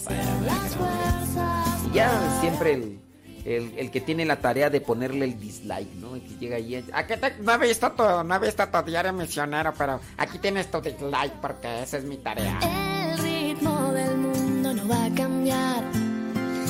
Ritmo celestial. Si logro vaciar mi corazón, podré escuchar su música. Es mi intención buscar la felicidad y tener una vida normal. Sé que hoy en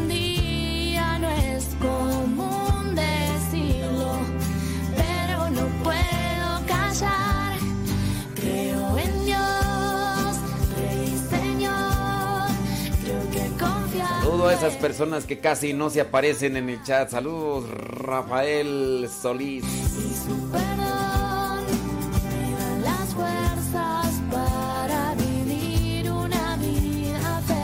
Dice que está allá en Houston, Texas.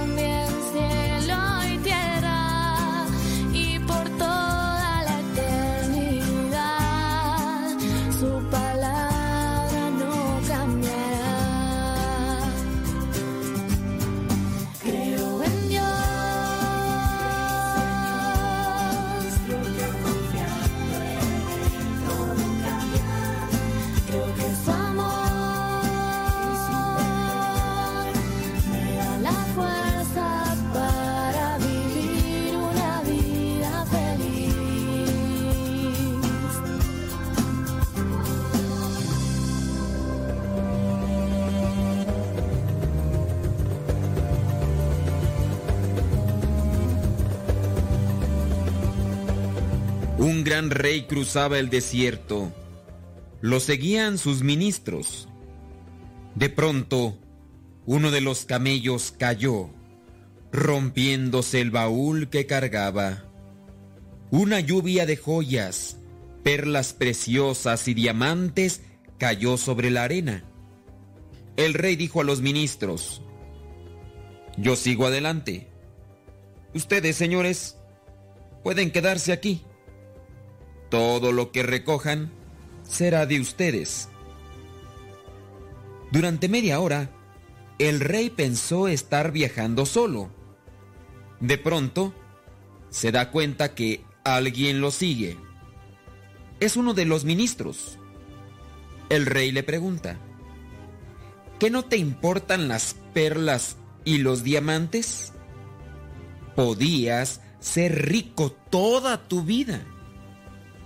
El ministro le explica, me importa más mi rey que todas las cosas de mi rey.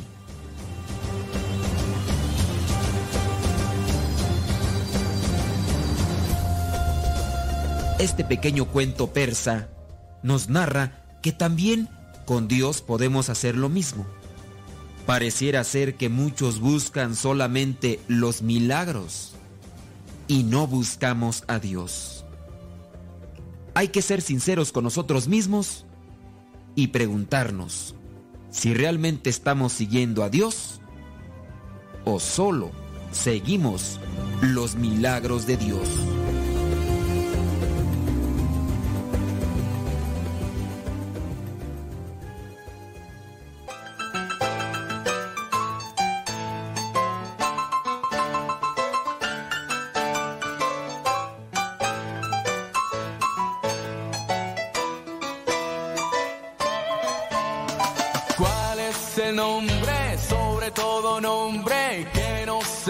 Enseña amor? Jesús. ¿Quién te ha salvado? ¿Quién te ha mostrado todo el amor de Dios? Jesús. El rey de reyes, señor de señores, grita de corazón. Jesús. Alfa y Omega, Rey poderoso, Padre tu Hijo soy. Por eso quiero cantarte.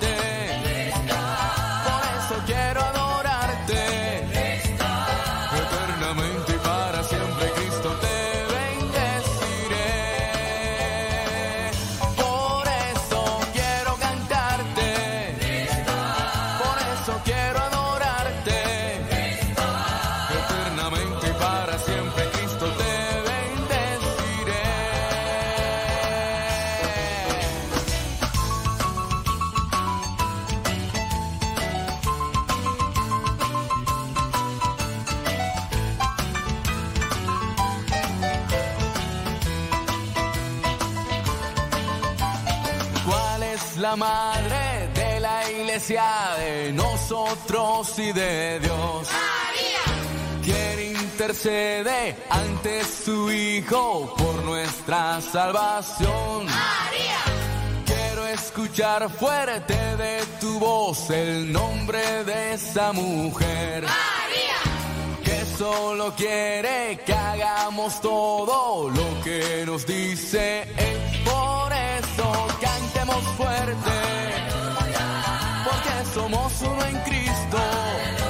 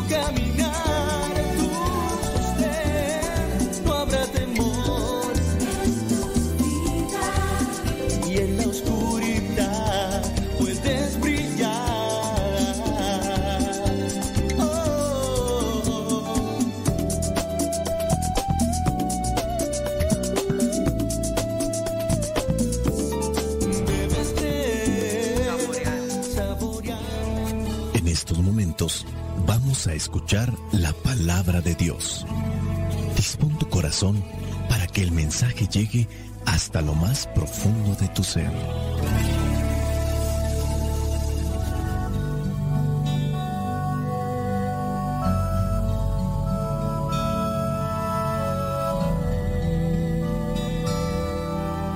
El Evangelio que la iglesia nos presenta para el día de hoy corresponde a Mateo capítulo 15, versículos del 29 al 33.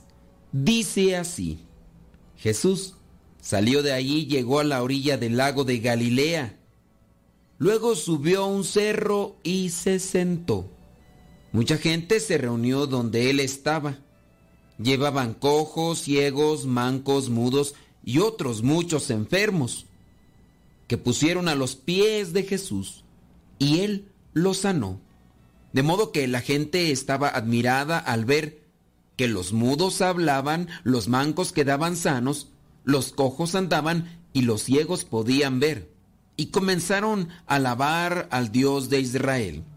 Jesús llamó a sus discípulos y les dijo, Siento compasión de esta gente, porque ya hace tres días que están aquí conmigo y no tienen nada que comer. No quiero mandarlos sin comer a sus casas, porque pueden desmayarse por el camino. Sus discípulos le dijeron, pero ¿cómo podremos encontrar comida para tanta gente en un lugar como este donde no vive nadie? Jesús les preguntó, ¿cuántos panes tienen ustedes?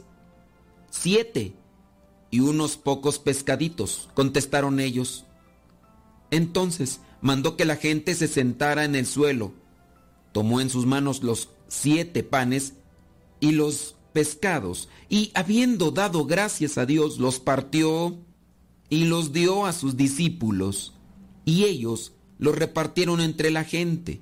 Todos comieron hasta quedar satisfechos, y aún llenaron siete canastas con los pedazos sobrantes. Palabra de Dios, te alabamos Señor. Escuchar tu palabra es inicio de fe ti, Señor. Meditar tu palabra es captar tu mensaje de amor. Proclamar tu palabra, Señor es estar embebido de ti. Proclamar tu palabra, Señor, es ya dar testimonio de ti, mi Dios. En el Evangelio del día de hoy encontramos que Jesús nuevamente sale a caminar a la orilla del lago de Galilea. Hoy no está buscando a aquellos que están pescando para llamarlos y que sean sus discípulos. Dice, camina a la orilla del lago de Galilea, luego, después de caminar, subió a un cerro y se sentó, quizá a descansar, quizá a contemplar lo que arriba de ese cerro podía ver.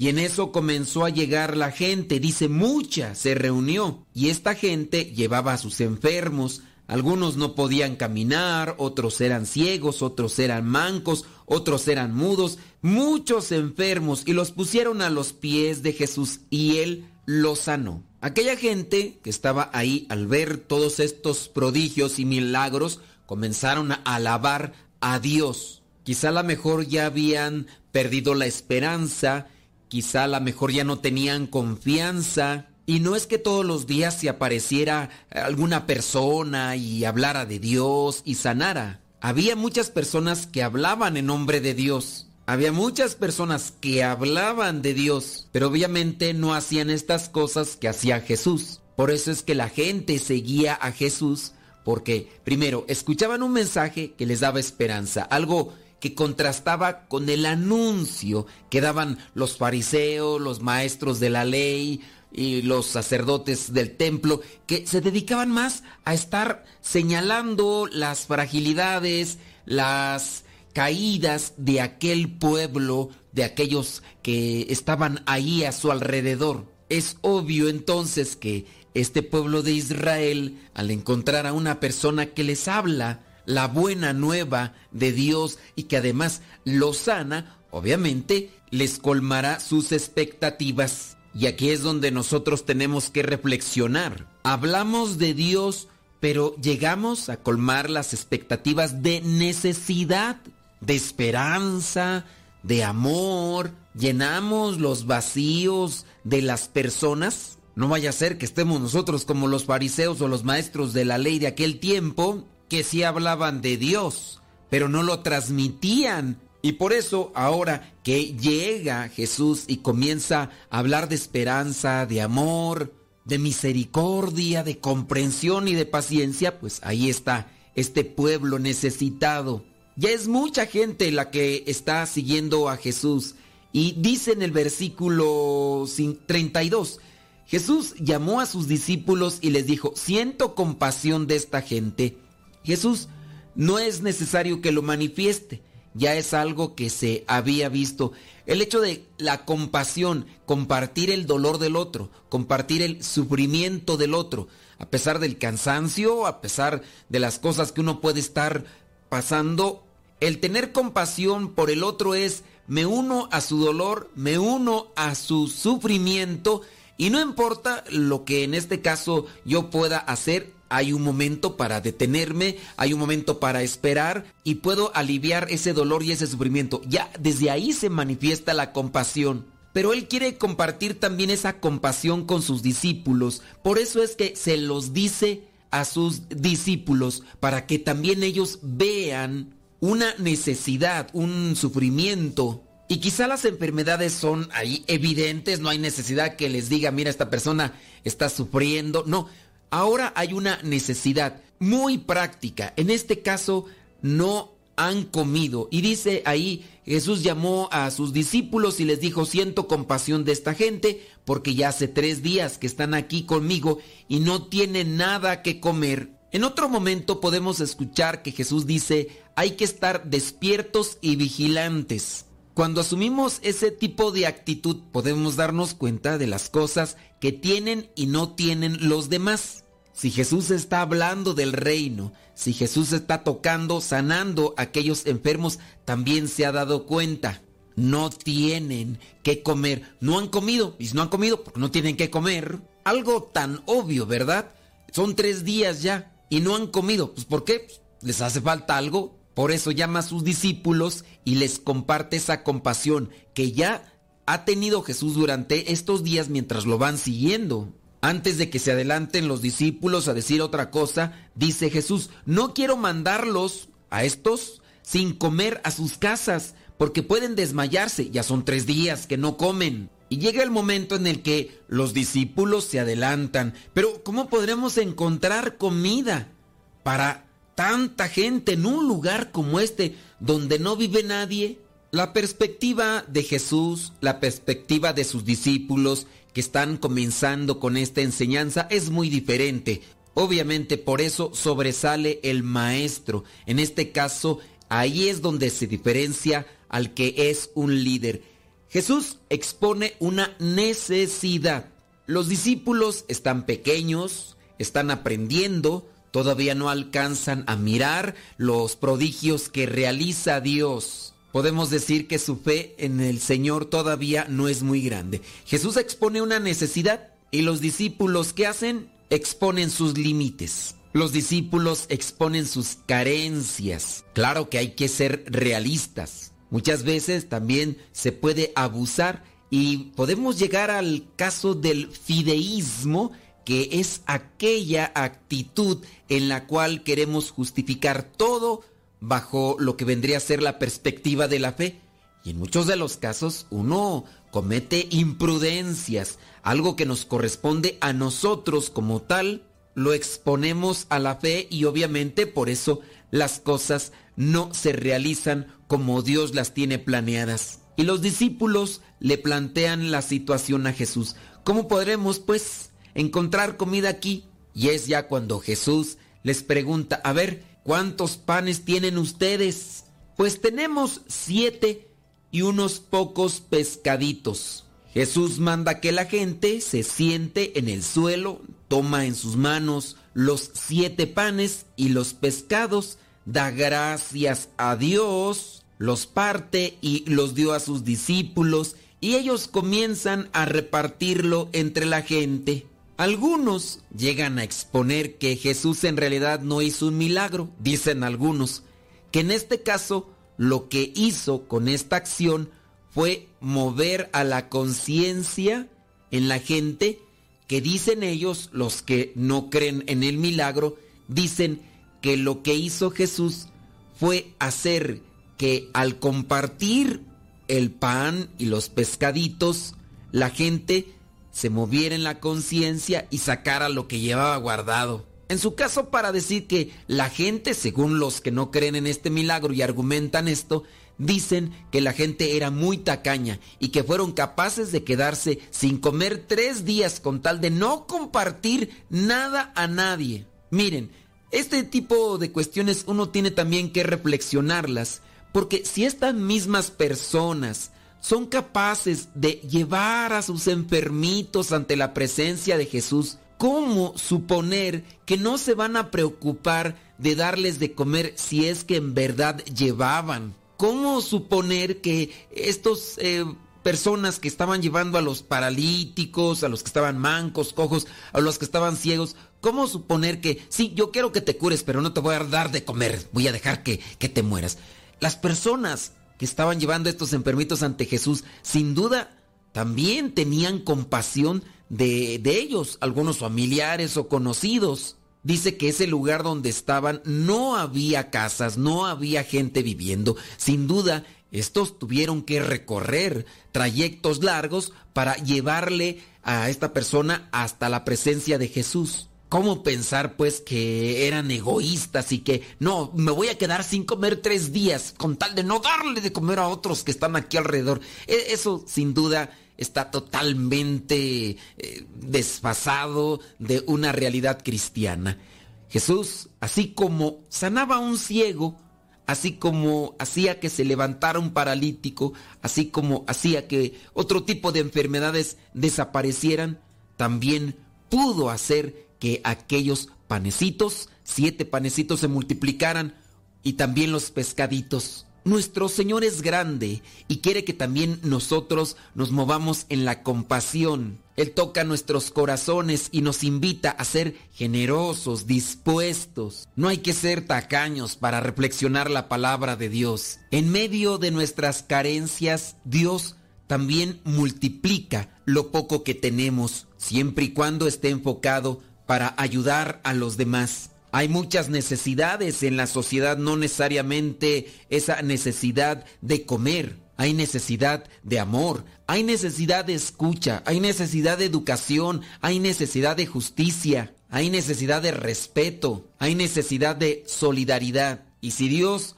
nos ha dado tanto, ojalá que no seamos tan tacaños, que no seamos tan mezquinos y que ante las necesidades o dificultades no busquemos más problemas, sino busquemos al Señor, busquemos a Jesús para que nos oriente, para que nos ilumine y podamos salir adelante ante cualquier tipo de dificultad. Soy el Padre Modesto Lule de los misioneros servidores de la palabra.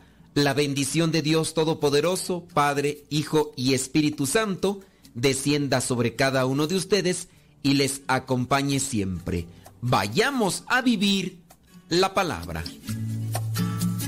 Lámpara tu palabra para mis pasos, luz en mi sendero.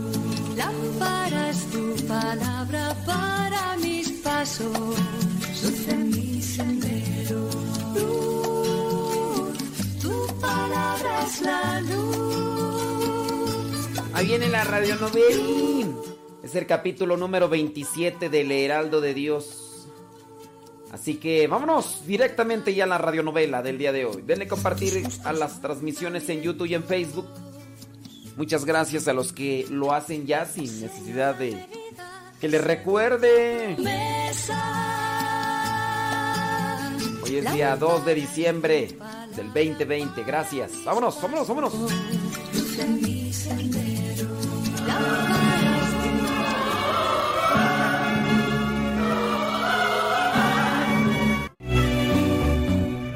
La política del Ecuador en aquel año de 1886 se había debatido entre el orden y el respeto a la Constitución y las frecuentes rebeliones alfaristas. En Manabí, Esmeraldas, El Oro y algunas provincias de la sierra como Riobamba y Loja también habían sido afectadas por esa constante conspiración contra el gobierno de Camaño. Un hecho que sucedió para marzo de ese año fue comentado por todo el país y también por el padre Matovelle y su amigo Manuel Benítez.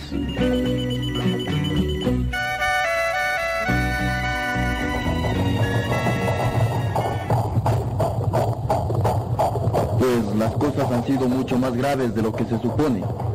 Bien sabes que Alfaro llegó desde Centroamérica al Callao y luego pasó a Lima para dirigir desde ahí la revolución. Bien se sabía que el plan era reproducir rebeliones armadas, tanto a lo largo de la costa como desde Loja. Eso mismo. Él quería entonces tomar Guayaquil y con otros puntos de apoyo seguir para Quito, lo que debía rendirse o defenderse por las armas, pero Camaño frustró ese plan desarrollando una acción militar completa. Esa fue la acción que desbarató entonces la posición que había logrado Vargas Torres al tomar Loja a sangre y fuego. Esa misma. Vargas Torres, furibundo liberal, estaba adueñado de Loja. Pero cuando creía que su situación era inexpugnable, siete días después el coronel Vega marcha desde Cuenca y le arrebata la plaza. Y no solo eso, sino que toma prisioneros a Vargas Torres y cuatro de sus compañeros. Camaño habrá ordenado pasarlos por las armas, desde luego. Pues no, los indulta, ya que muchos de ellos habían pedido esa gracia al presidente, menos Vargas Torres, que por orgullo y altanería no lo hizo, por eso fue fusilado.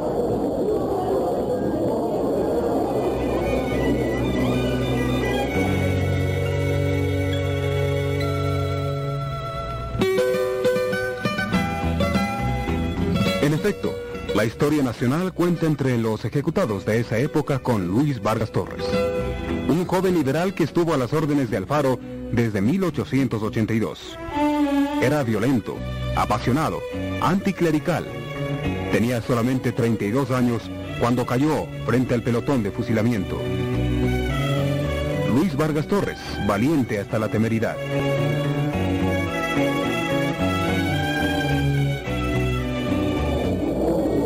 Cuánta sangre derramada. Santo Dios. Cuánta juventud errada por el camino equivocado, sin instrucción religiosa, sin conocer los mandamientos de Dios que dicen precisamente, no matarás. Dicen que hasta el último momento se negó a recibir los auxilios de la religión. Auxilios que fueron brindados por Monseñor León y dos clérigos más. No quiso saber nada de Dios y así murió. Que el Señor haya tenido piedad de su alma. Y, y sabes, como se negó a recibir la extrema unción, también le negaron la sepultura en el Camposanto. ¿Y dónde fue enterrado entonces? En Supaiguaico. Lo fusilaron en la esquina de la Plaza Mayor y fue sepultado en la Quebrada del Diablo, en Cuenca. Por eso el doctor Alejandro Cárdenas decía el otro día en una sesión que Veintimilla en su gobierno no había manchado como Caamaño la banda presidencial, ni había teñido como este sus manos en la sangre de un patíbulo. Todavía recuerdo lo que le contestaste inmediatamente, Julio. Resuelto estaba ya en las actas del Congreso de 1886 en que... Contribuí a dar la ley que se quiere derogar. Pero habiendo el honorable Cárdenas lanzado frases escandalosas y habiendo éstas merecido aplausos indignos, debo protestar altamente contra estos y aquellos. No, no es el noble pueblo de Quito al que representa una barra ignorante y atrevida que aplaude la apología de Veintimilla. ¡Qué sarcasmo! ¡Qué insulto a la patria! La banda de Veintimilla estuvo limpia de sangre cuando se la arrancó la República. ¿Y qué fue la sangre de Galte, de los Molinos, de Quito y Guayaquil?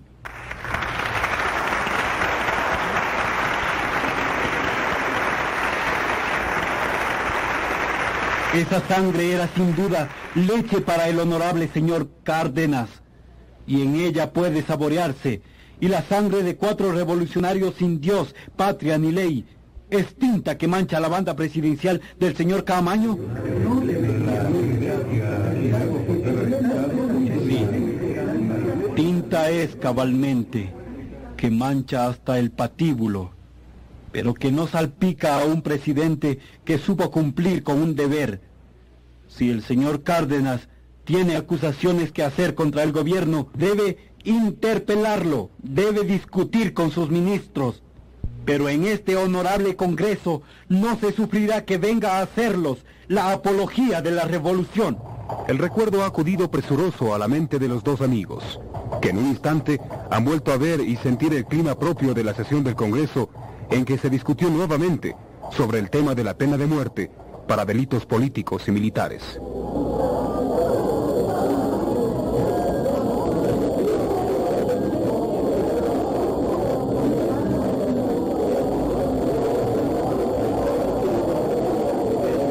Muy acertado en esa oportunidad, Julio.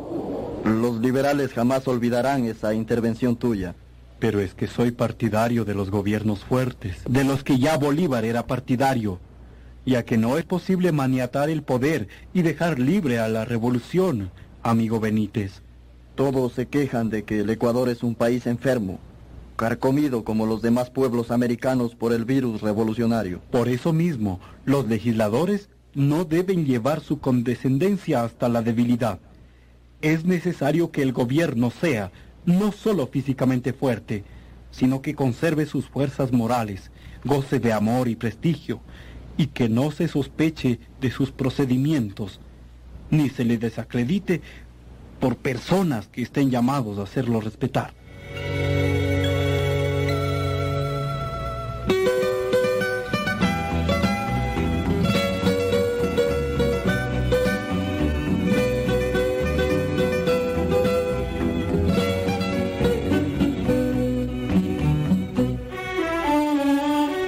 Que siguieron a la terminación de las labores parlamentarias, las dedicó Matovella a sus ejercicios espirituales. Pero una vez salido de ellos, renovado y lleno de energías, los dedicó a conversar con dos comunidades religiosas de prestigio en la enseñanza de los niños. Ya había oído hablar de usted, Reverencia, especialmente en las sesiones del Comité de Padres de Familia. Siempre han hecho alusión de su labor en el Congreso y todos han coincidido en alabar su participación y la forma como ha defendido sus ideas religiosas. Reverenda Madre, al aceptar venir al Congreso lo hice para servir a Dios. Y a eso se ha limitado mi trabajo. Parece que de no ser por usted y por otros ilustres representantes del catolicismo, los liberales y masones hubieran entregado la república al demonio. Hemos defendido la Iglesia, Madre, porque es el cuerpo místico de Cristo. Y a eso se debe que haya venido a visitarla hoy. Soy fundador de la Orden de los Oblatos y actualmente se nos ha entregado la parroquia de Azogues. Vengo pues en nombre de mi congregación y del pueblo de mi parroquia a pedirle a usted, como superiora de la congregación de Madres de los Sagrados Corazones, que se hagan cargo de la educación de las niñas en Azogues.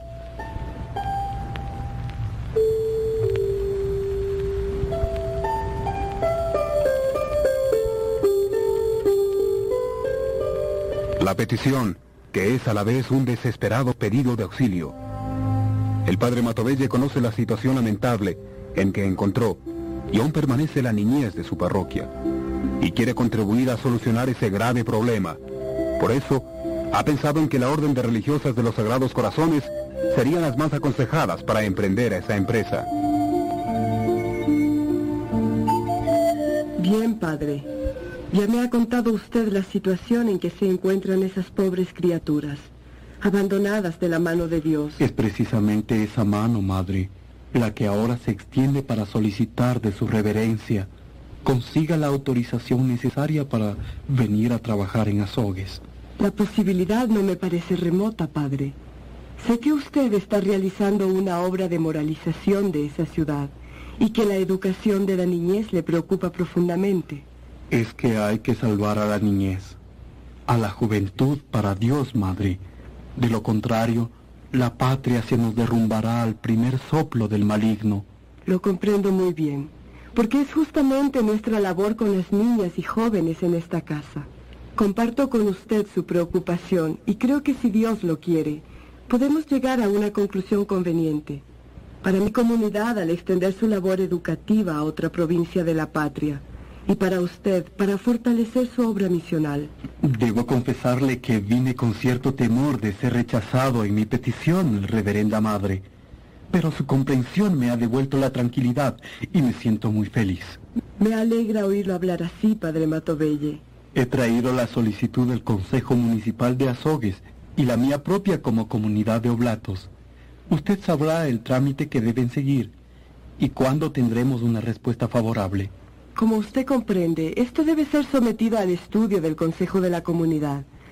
Luego se analizarán los procedimientos y condiciones y muchas cosas más. Pero creo que si se acepta desde el principio, las cosas irán por buen camino y en medio año más.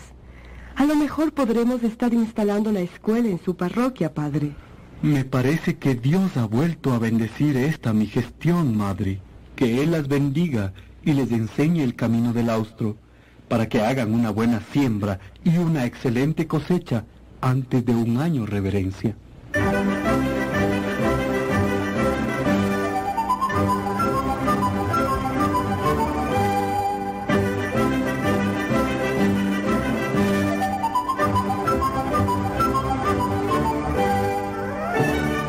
Gestión con las madres de los Sagrados Corazones de Jesús y de María comenzó bien. Luego vinieron los trámites y condicionamientos, los estudios de cuántas religiosas podrían atender a las educandas y las fechas en que la casa para convento y escuela estarían listas para recibirlas.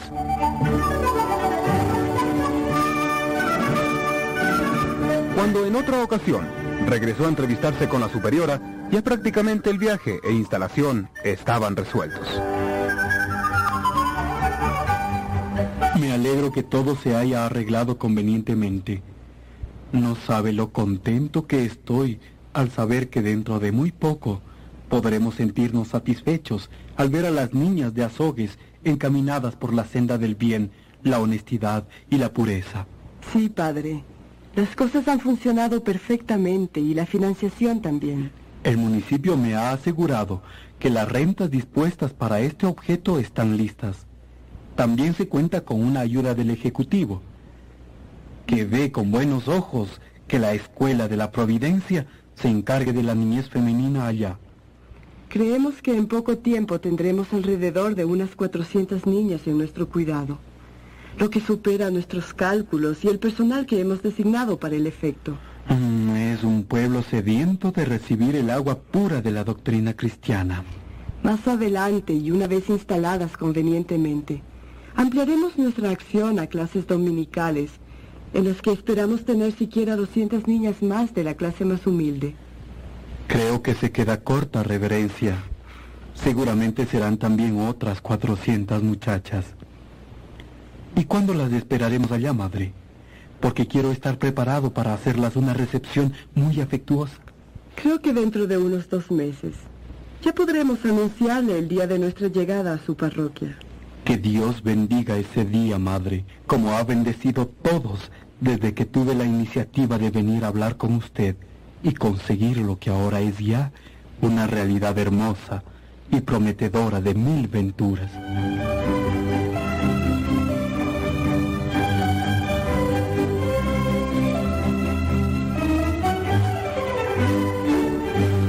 Pero la actividad de Matovelle en esos días en Quito fue más allá.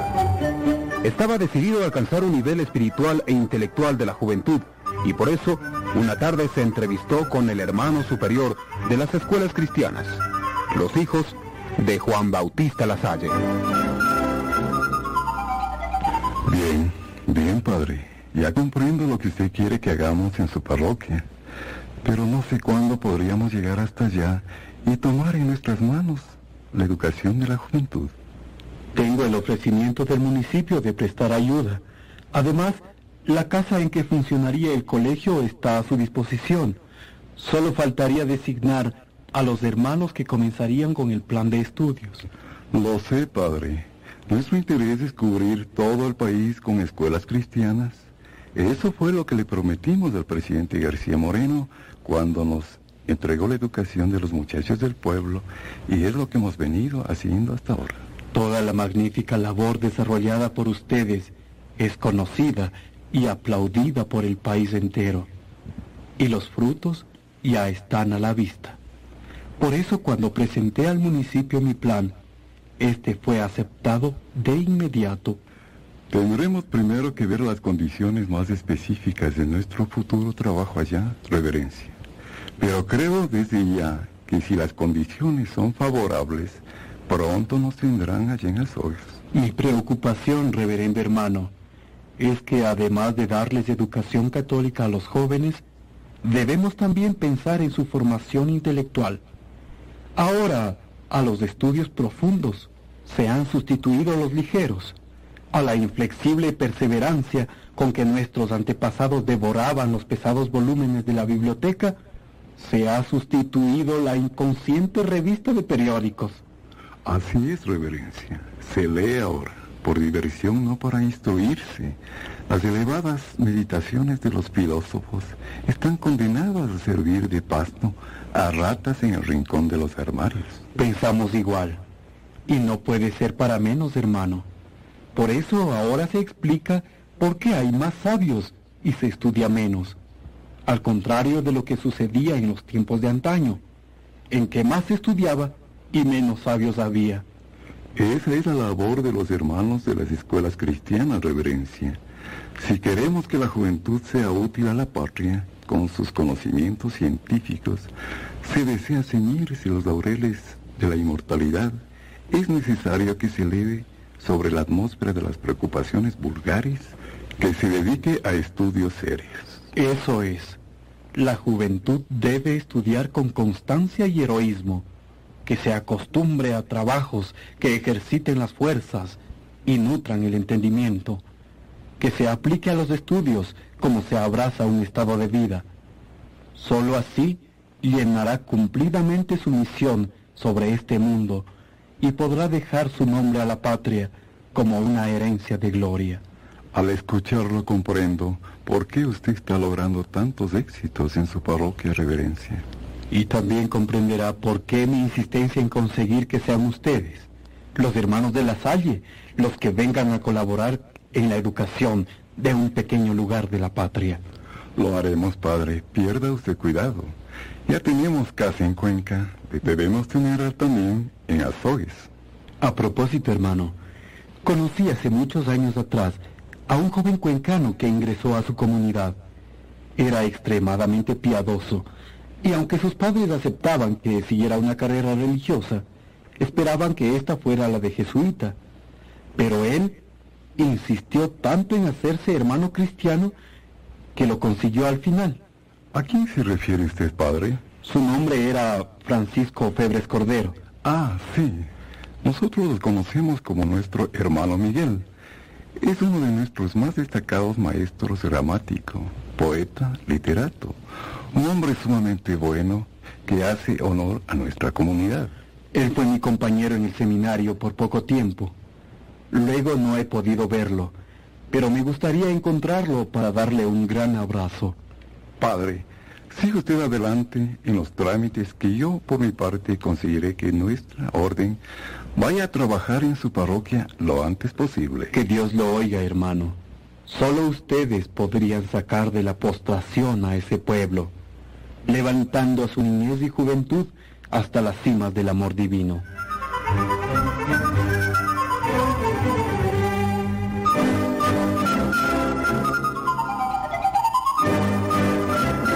Un día, después de despedirse del señor arzobispo y de sus pocos amigos, Matovella emprendió viaje de regreso a Azogues.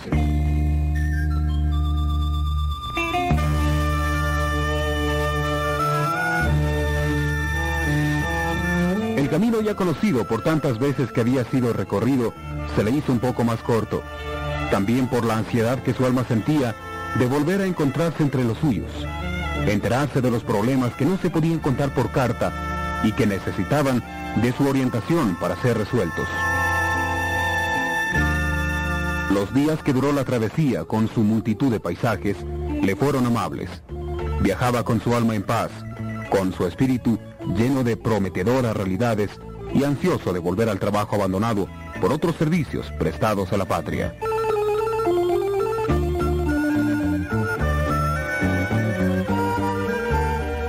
Cuando llegó, sus compañeros de ideales se sintieron nuevamente felices de tenerlo con ellos, pero casi enseguida le enteraron de las últimas disposiciones del obispo. No hemos querido desobedecer al señor obispo, pero esperábamos con ansiedad su regreso, reverencia. Desobedecer a nuestra autoridad, pero ¿por qué? Recibimos una orden en que nos pedía atender, además de esta parroquia, los pueblos de Chuquipata y San Miguel. Nos han dicho que se debe que a esas parroquias están abandonadas mucho tiempo y que son almas que merecen la atención espiritual que solo nosotros podemos darle. Pero es que el señor obispo no tiene párroco para sus pueblos. No me opuse antes porque se trataba de un trabajo ocasional, provisional, pero ahora lo considera permanente. Eso mismo, reverencia. Hemos estado muy inquietos porque no sabíamos cómo proceder. Ha suspendido al párroco de allá y quiere que seamos los oblatos los que tomemos a nuestro cargo ese trabajo. Mañana iré a Cuenca a entrevistarme con el señor obispo. Sus órdenes son algo arbitrarias y solo conseguirían desarticular nuestra congregación. Y eso no lo vamos a permitir.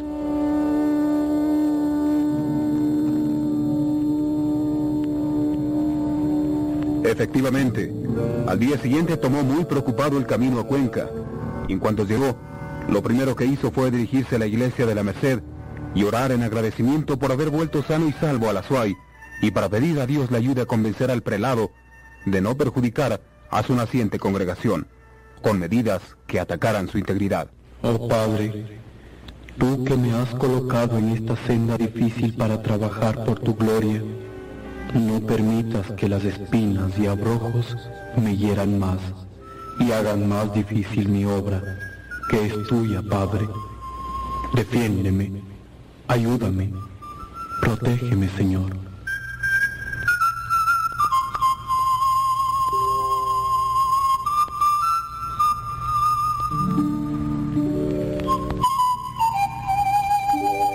Monseñor León se enteró que Matobelle estaba en la antesala, lo hizo pasar enseguida, y el diálogo amable y franco se entabló enseguida. Nuevamente en casa, Julio. Bienvenido.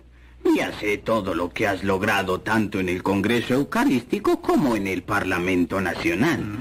Es usted ya una figura nacional y su palabra es temida por los liberales y causa pavor a los masones. Ay, ilustrísima, solo hago lo que Dios me ordena que haga. Es Él quien me guía y quien sirve de instrumento para su santa voluntad. Eh, siempre me ha sorprendido su extremada humildad, padre. A veces quisiera imitarlo para sentirme como debe haberse sentido San Francisco de Asís. Y con esa humildad vengo ahora a pedirle, reverencia, que reconsidere la orden que ha dado a mis oblatos de abandonar la casa matriz en Azogues para trasladarse a otras parroquias. Sabía que no demoraría usted en venir, precisamente a verme con ese motivo. Pero quiero que considere mi situación.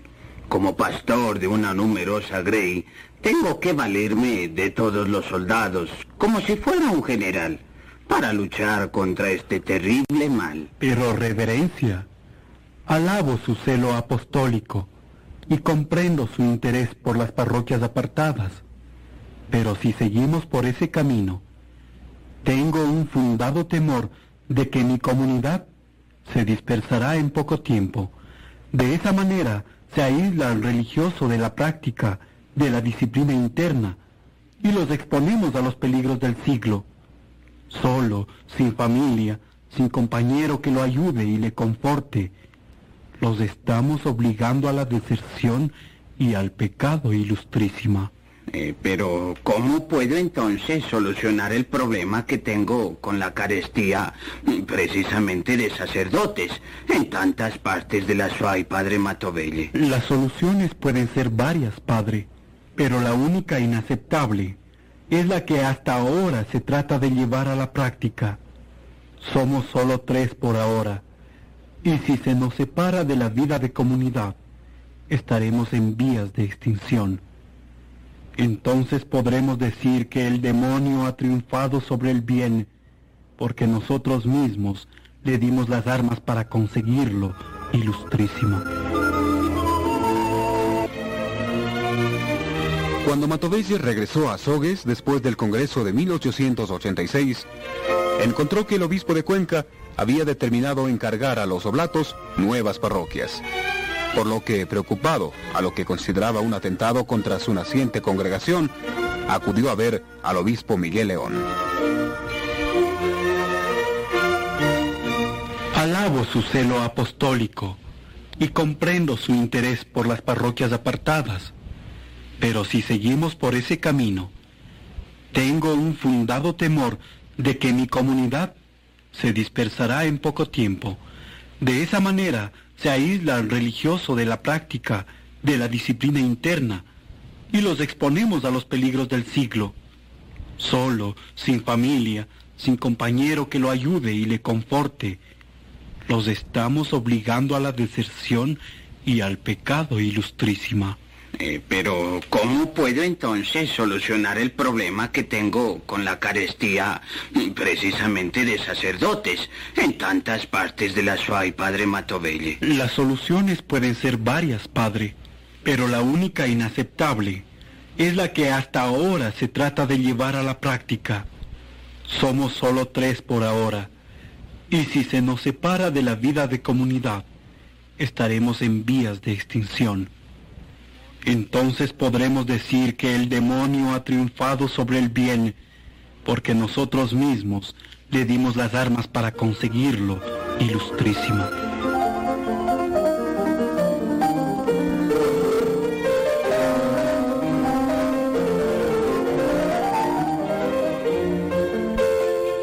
Los argumentos del obispo son lógicos. Se ve en la necesidad de utilizar a todos los sacerdotes que tiene a mano para atender en parte el clamor de los pueblos que reclaman atención espiritual.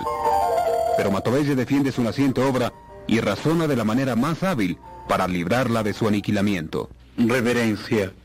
El propio Jesús nos da ejemplo de sensatez. Cuando eligió a setenta discípulos y los envió a predicar, pero de dos en dos. Ay del que vaya solo, porque Jesús conocía bien el corazón humano, sus flaquezas, su inconstancia, la necesidad de compañía y de consuelo. Padre, usted tiene razón. Defiende su congregación de un posible desbande. Pero conocemos bien la virtud de todos los que la rodean, Padre. Ellos están hechos para la oración y la penitencia. Con ellos no sucedería lo que teme. Nadie está libre de la tentación, ilustrísima. El párroco tiene siempre algún miembro de la familia que lo acompaña, que lo cuida si enferma o lo atiende en los menesteres diarios. Como no abandona el mundo, tampoco se desprende de su familia y eso lo salva. Como no hace voto de pobreza, logra manejar bien los fondos de la parroquia y los suyos propios. Pero padre, el religioso no está en las mismas condiciones. Dios lo ha destinado al convento, no a la vida secular. Pero tanto los unos como los otros tienen que presentar cuentas a Dios, Las Padre presentarán, las presentarán, pero el religioso, aun cuando esté con la familia, está dentro del voto de castidad. El voto de pobreza le inhibe de conocer los manejos económicos y la obediencia lo hace obediente a su superior, lo que le protege de la agitada vida mundana. Pero usted, padre Matovelle, sabe más que nadie la necesidad que tienen esas pobres almas de salvarse por medio de la palabra de un sacerdote. ¿Qué vamos a hacer ahora? Rezar, Padre, para que haya más vocaciones, para que vengan más obreros a la mies del Señor, porque nosotros o somos religiosos o somos curas. Ya ve usted en Azogues, nos hemos organizado como comunidad, aún en medio de la actividad de la ciudad. Pero esto se romperá si tenemos que irnos a otras parroquias.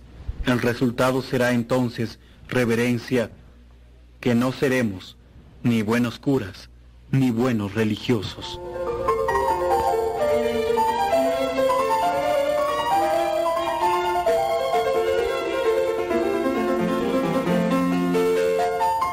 El resultado de este diálogo franco fue que el prelado consideró válidas las razones de Matovelle y accedió a no distraer de sus labores específicas a los oblatos, y nunca más volvió a pretender encargarles trabajos que atentaran contra la integridad de la congregación.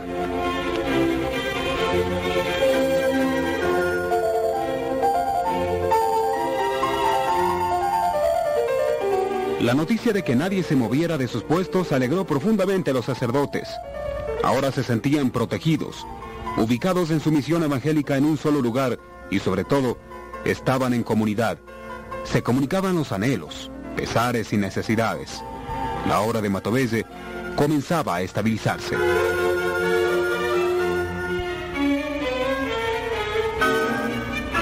Padre Arriaga, ¿ya sabe usted lo que se propone hacer nuestro padre Matovelle para levantar la moral de este pueblo? Creo que estaba pensando en consagrar a Sogues al Santísimo Corazón de Jesús y el Inmaculado Corazón de María. Eso mismo.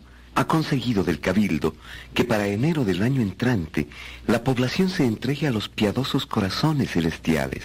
Y no solo eso, también consiguió que haya dos fiestas al año con este motivo y que a ellas concurran los personeros municipales en pleno. Es un gran triunfo.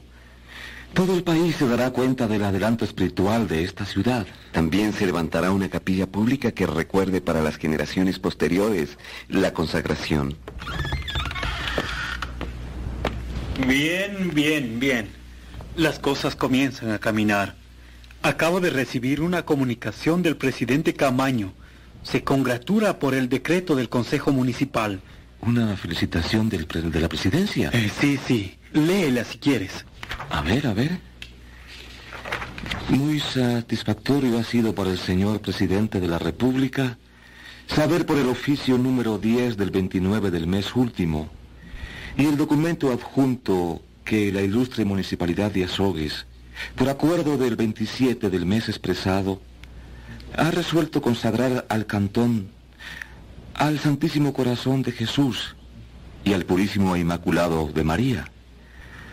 Honra a esa corporación esta solemne protesta de su fe y piedad, con que, interpretando las de los vecinos de este cantón, rinde un público testimonio oficial, concordante con el espíritu católico de los legisladores de 1873. Ay, pronto Azogues será consagrada solemnemente y tendrá una capilla pública que el municipio construirá a su costa con una inscripción eh, en su frontispicio que acredite esta consagración. Bueno, compañeros, pero no basta el decreto. Tenemos por delante un trabajo muy intenso para que seamos acreedores a las bendiciones de Dios. Hay que purificar primero las almas, hacer comprender el compromiso que se adquiere. No debe quedarse fuera de la ceremonia nadie en el pueblo. Debemos organizar una semana de ejercicios espirituales, reverencia. No una semana, cuatro semanas. La primera estará destinada a las niñas y señoritas de toda edad. La segunda a los niños.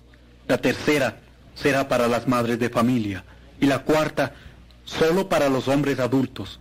Así habremos copado a toda la población. Debemos invitar a los párrocos de Biblián, Dele y Chuquipata. Sí, todos ellos vendrán, invitados del Cabildo Eclesiástico de Cuenca, del municipio y de la gobernación. Vamos a demostrar al país y al mundo que una población católica como Azogues ha librado de alma el respeto humano y se muestra digna y cristianamente a la faz de todo el universo.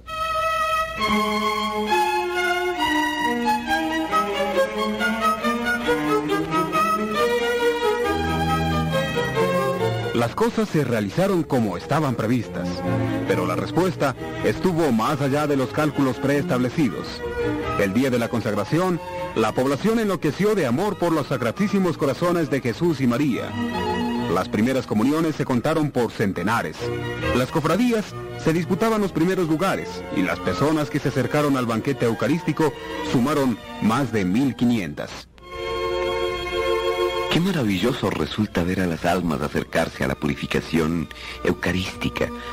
Todos los trabajos que tuvimos que hacer, las horas de sueño perdidas, los desvelos, se ven recompensados al contemplar la apoteosis de Jesús y María.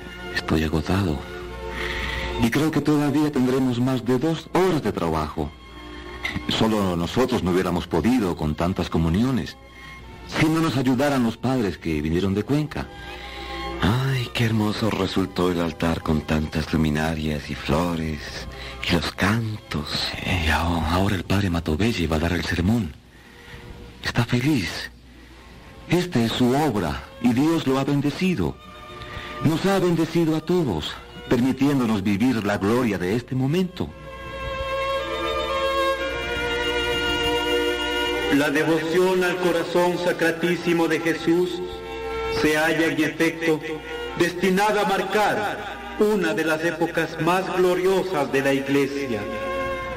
En los planes misericordiosos de Dios, las grandes gracias son siempre precedidas de largas y duras pruebas. Y mientras más terribles son estas, más rico y precioso es el don que sigue.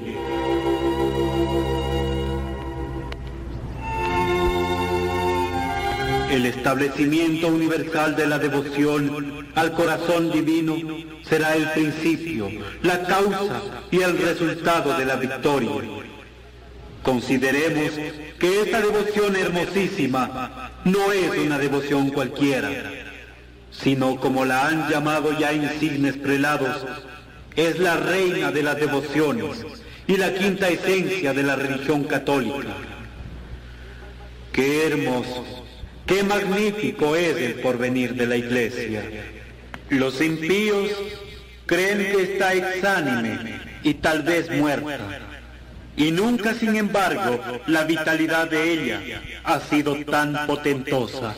Los incrédulos se ufanan de haberla destronado en Europa y no advierten los ciegos cómo está proclamándose soberana del orbe. El reinado del Sagrado Corazón en las naciones será el triunfo de la paz y el establecimiento del amor y la aventura en el mundo. Luego vendrán las naciones, una tras otras, a rendir sus homenajes al Rey inmortal de todas ellas. Oh, qué gloria tendrá entonces el Ecuador por haber sido el primero en abrir esta marcha triunfal del ejército de Cristo. Pasó ya la noche, creedme. Principia ya a lucir la aurora del día, del día nuevo, y los primeros resplandores doran ya las cumbres de la noche.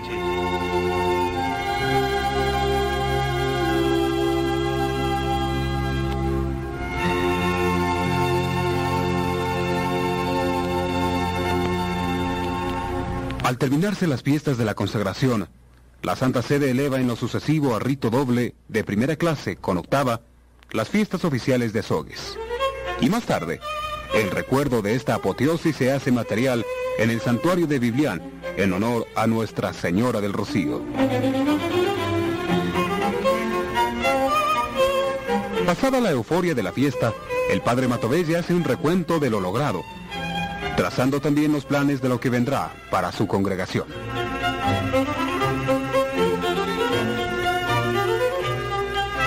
Hermanos en Cristo, nosotros los oblatos debemos ser como San Pablo, apóstoles, pero también cenobitas como aquellos que consumían su vida sacrificadamente en el desierto. Comprendemos, Padre. Hay que tener atento el espíritu sin descuidar la materia, porque de ambos elementos estamos formados. No solo culto interno, porque no solo somos espíritu, pero tampoco solo culto externo, porque no solo somos materia.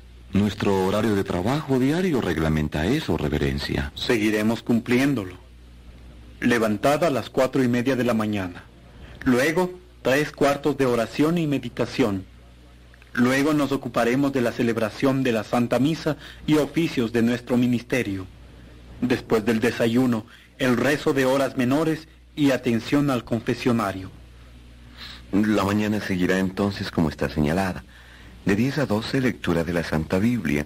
y obras dogmáticas o ascéticas y preparación de las pláticas.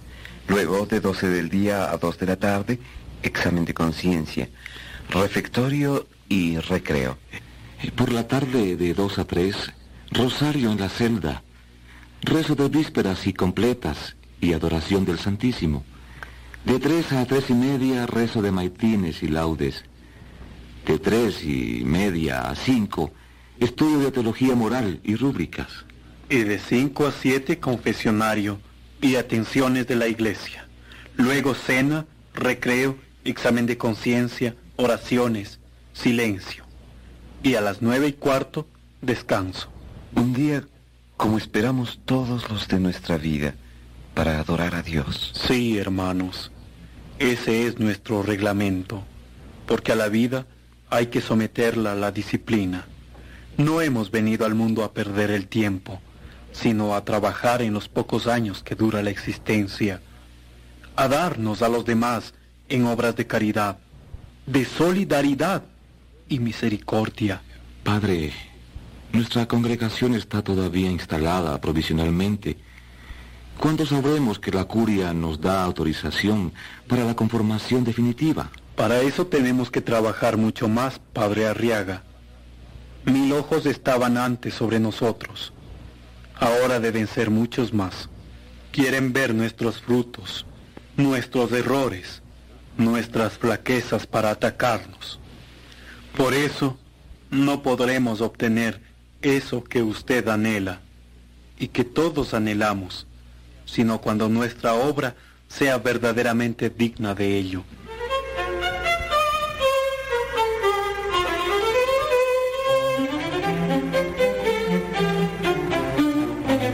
Matovelle trabajaba diariamente mucho más que sus otros dos compañeros, y con su ejemplo incitaba a seguirlo, a imitarlo. No estaba con su fría piedad, esperando que los milagros llovieran sobre su casa en las hogues. Gestionaba, demostraba que la oración debe ir unida siempre a la acción, al trabajo. Era un jornalero infatigable en la mies del Señor. Nuestro obispo y muchos otros han recomendado nuestra comunidad, padre. Deberían entregarnos ya las credenciales para tener iguales derechos que las otras comunidades. Todo eso vendrá a su debido tiempo, cuando el Señor vea que el fruto debe ser separado del trono. Con todo no estaremos sentados mano sobre mano.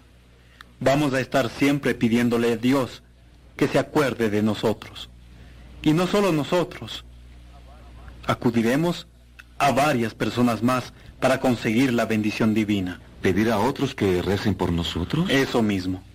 Escribiré a Francia, al monasterio de, de Paray Le Monet, a España, a Chile, en fin, a donde tengamos amigos. Y hay organizaciones piadosas que se unen a nuestra oración, a las comunidades ecuatorianas. Aquí en Azogues hemos fundado asociaciones de señoras. Todas ellas pedirán por nosotros, por nuestra obra. Con todo, hay algo que no se ha logrado todavía para la congregación de los oblatos, y es la ausencia de seguidores. Centenares de jóvenes piadosos acuden a la misa y Eucaristía, pero ninguno de ellos ha mostrado interés por ingresar a las filas de tan sacrificados sacerdotes. Y eso preocupa a Matovelle, Arriaga y Corral. No, no me han dicho ninguno que desearía enrolarse en esta brigada de salvación. Acuden a las novenas, comulgan, participan en las labores religiosas, pero no se muestran interesados en hacerse oblatos. También lo he notado yo. Y cuando alguna vez les he preguntado qué van a hacer en la vida, las respuestas son sobre profesiones liberales, ninguno sobre religiosas. Debemos pedirle al Señor que envíe trabajadores a su viña, ya que somos muy pocos y se necesitan infinidad de brazos para el trabajo. Debemos rezar, hermanos. Nada más que la oración puede alcanzar lo que necesitamos.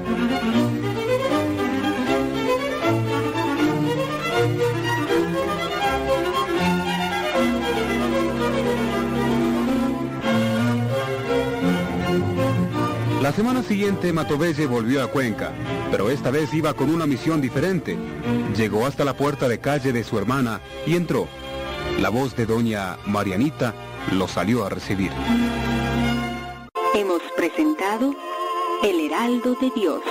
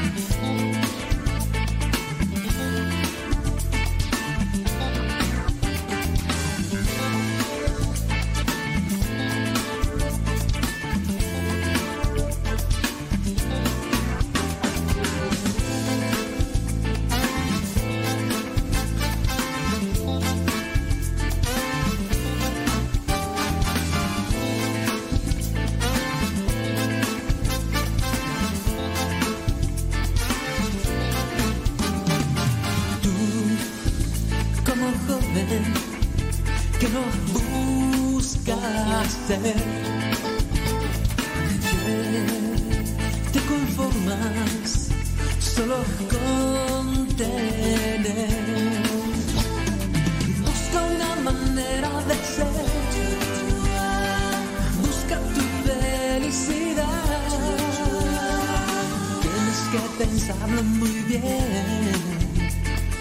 Tienes que entregarlo todo. Solo se vive una vez. Joven,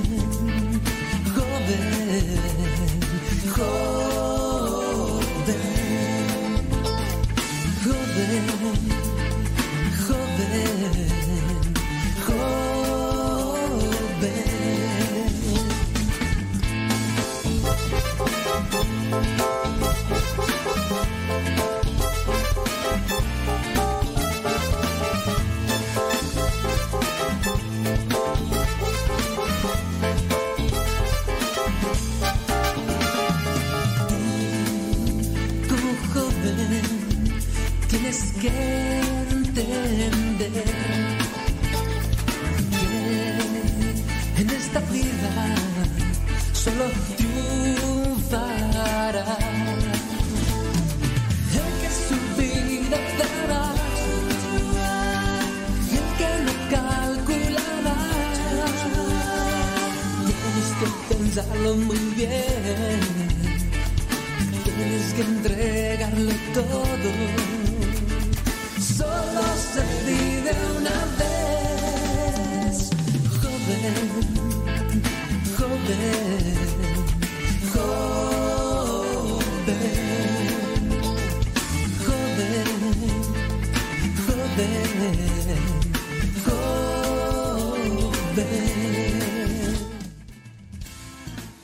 Y si prendes el micrófono, ah, pues ahora sí se escucha. Ya es.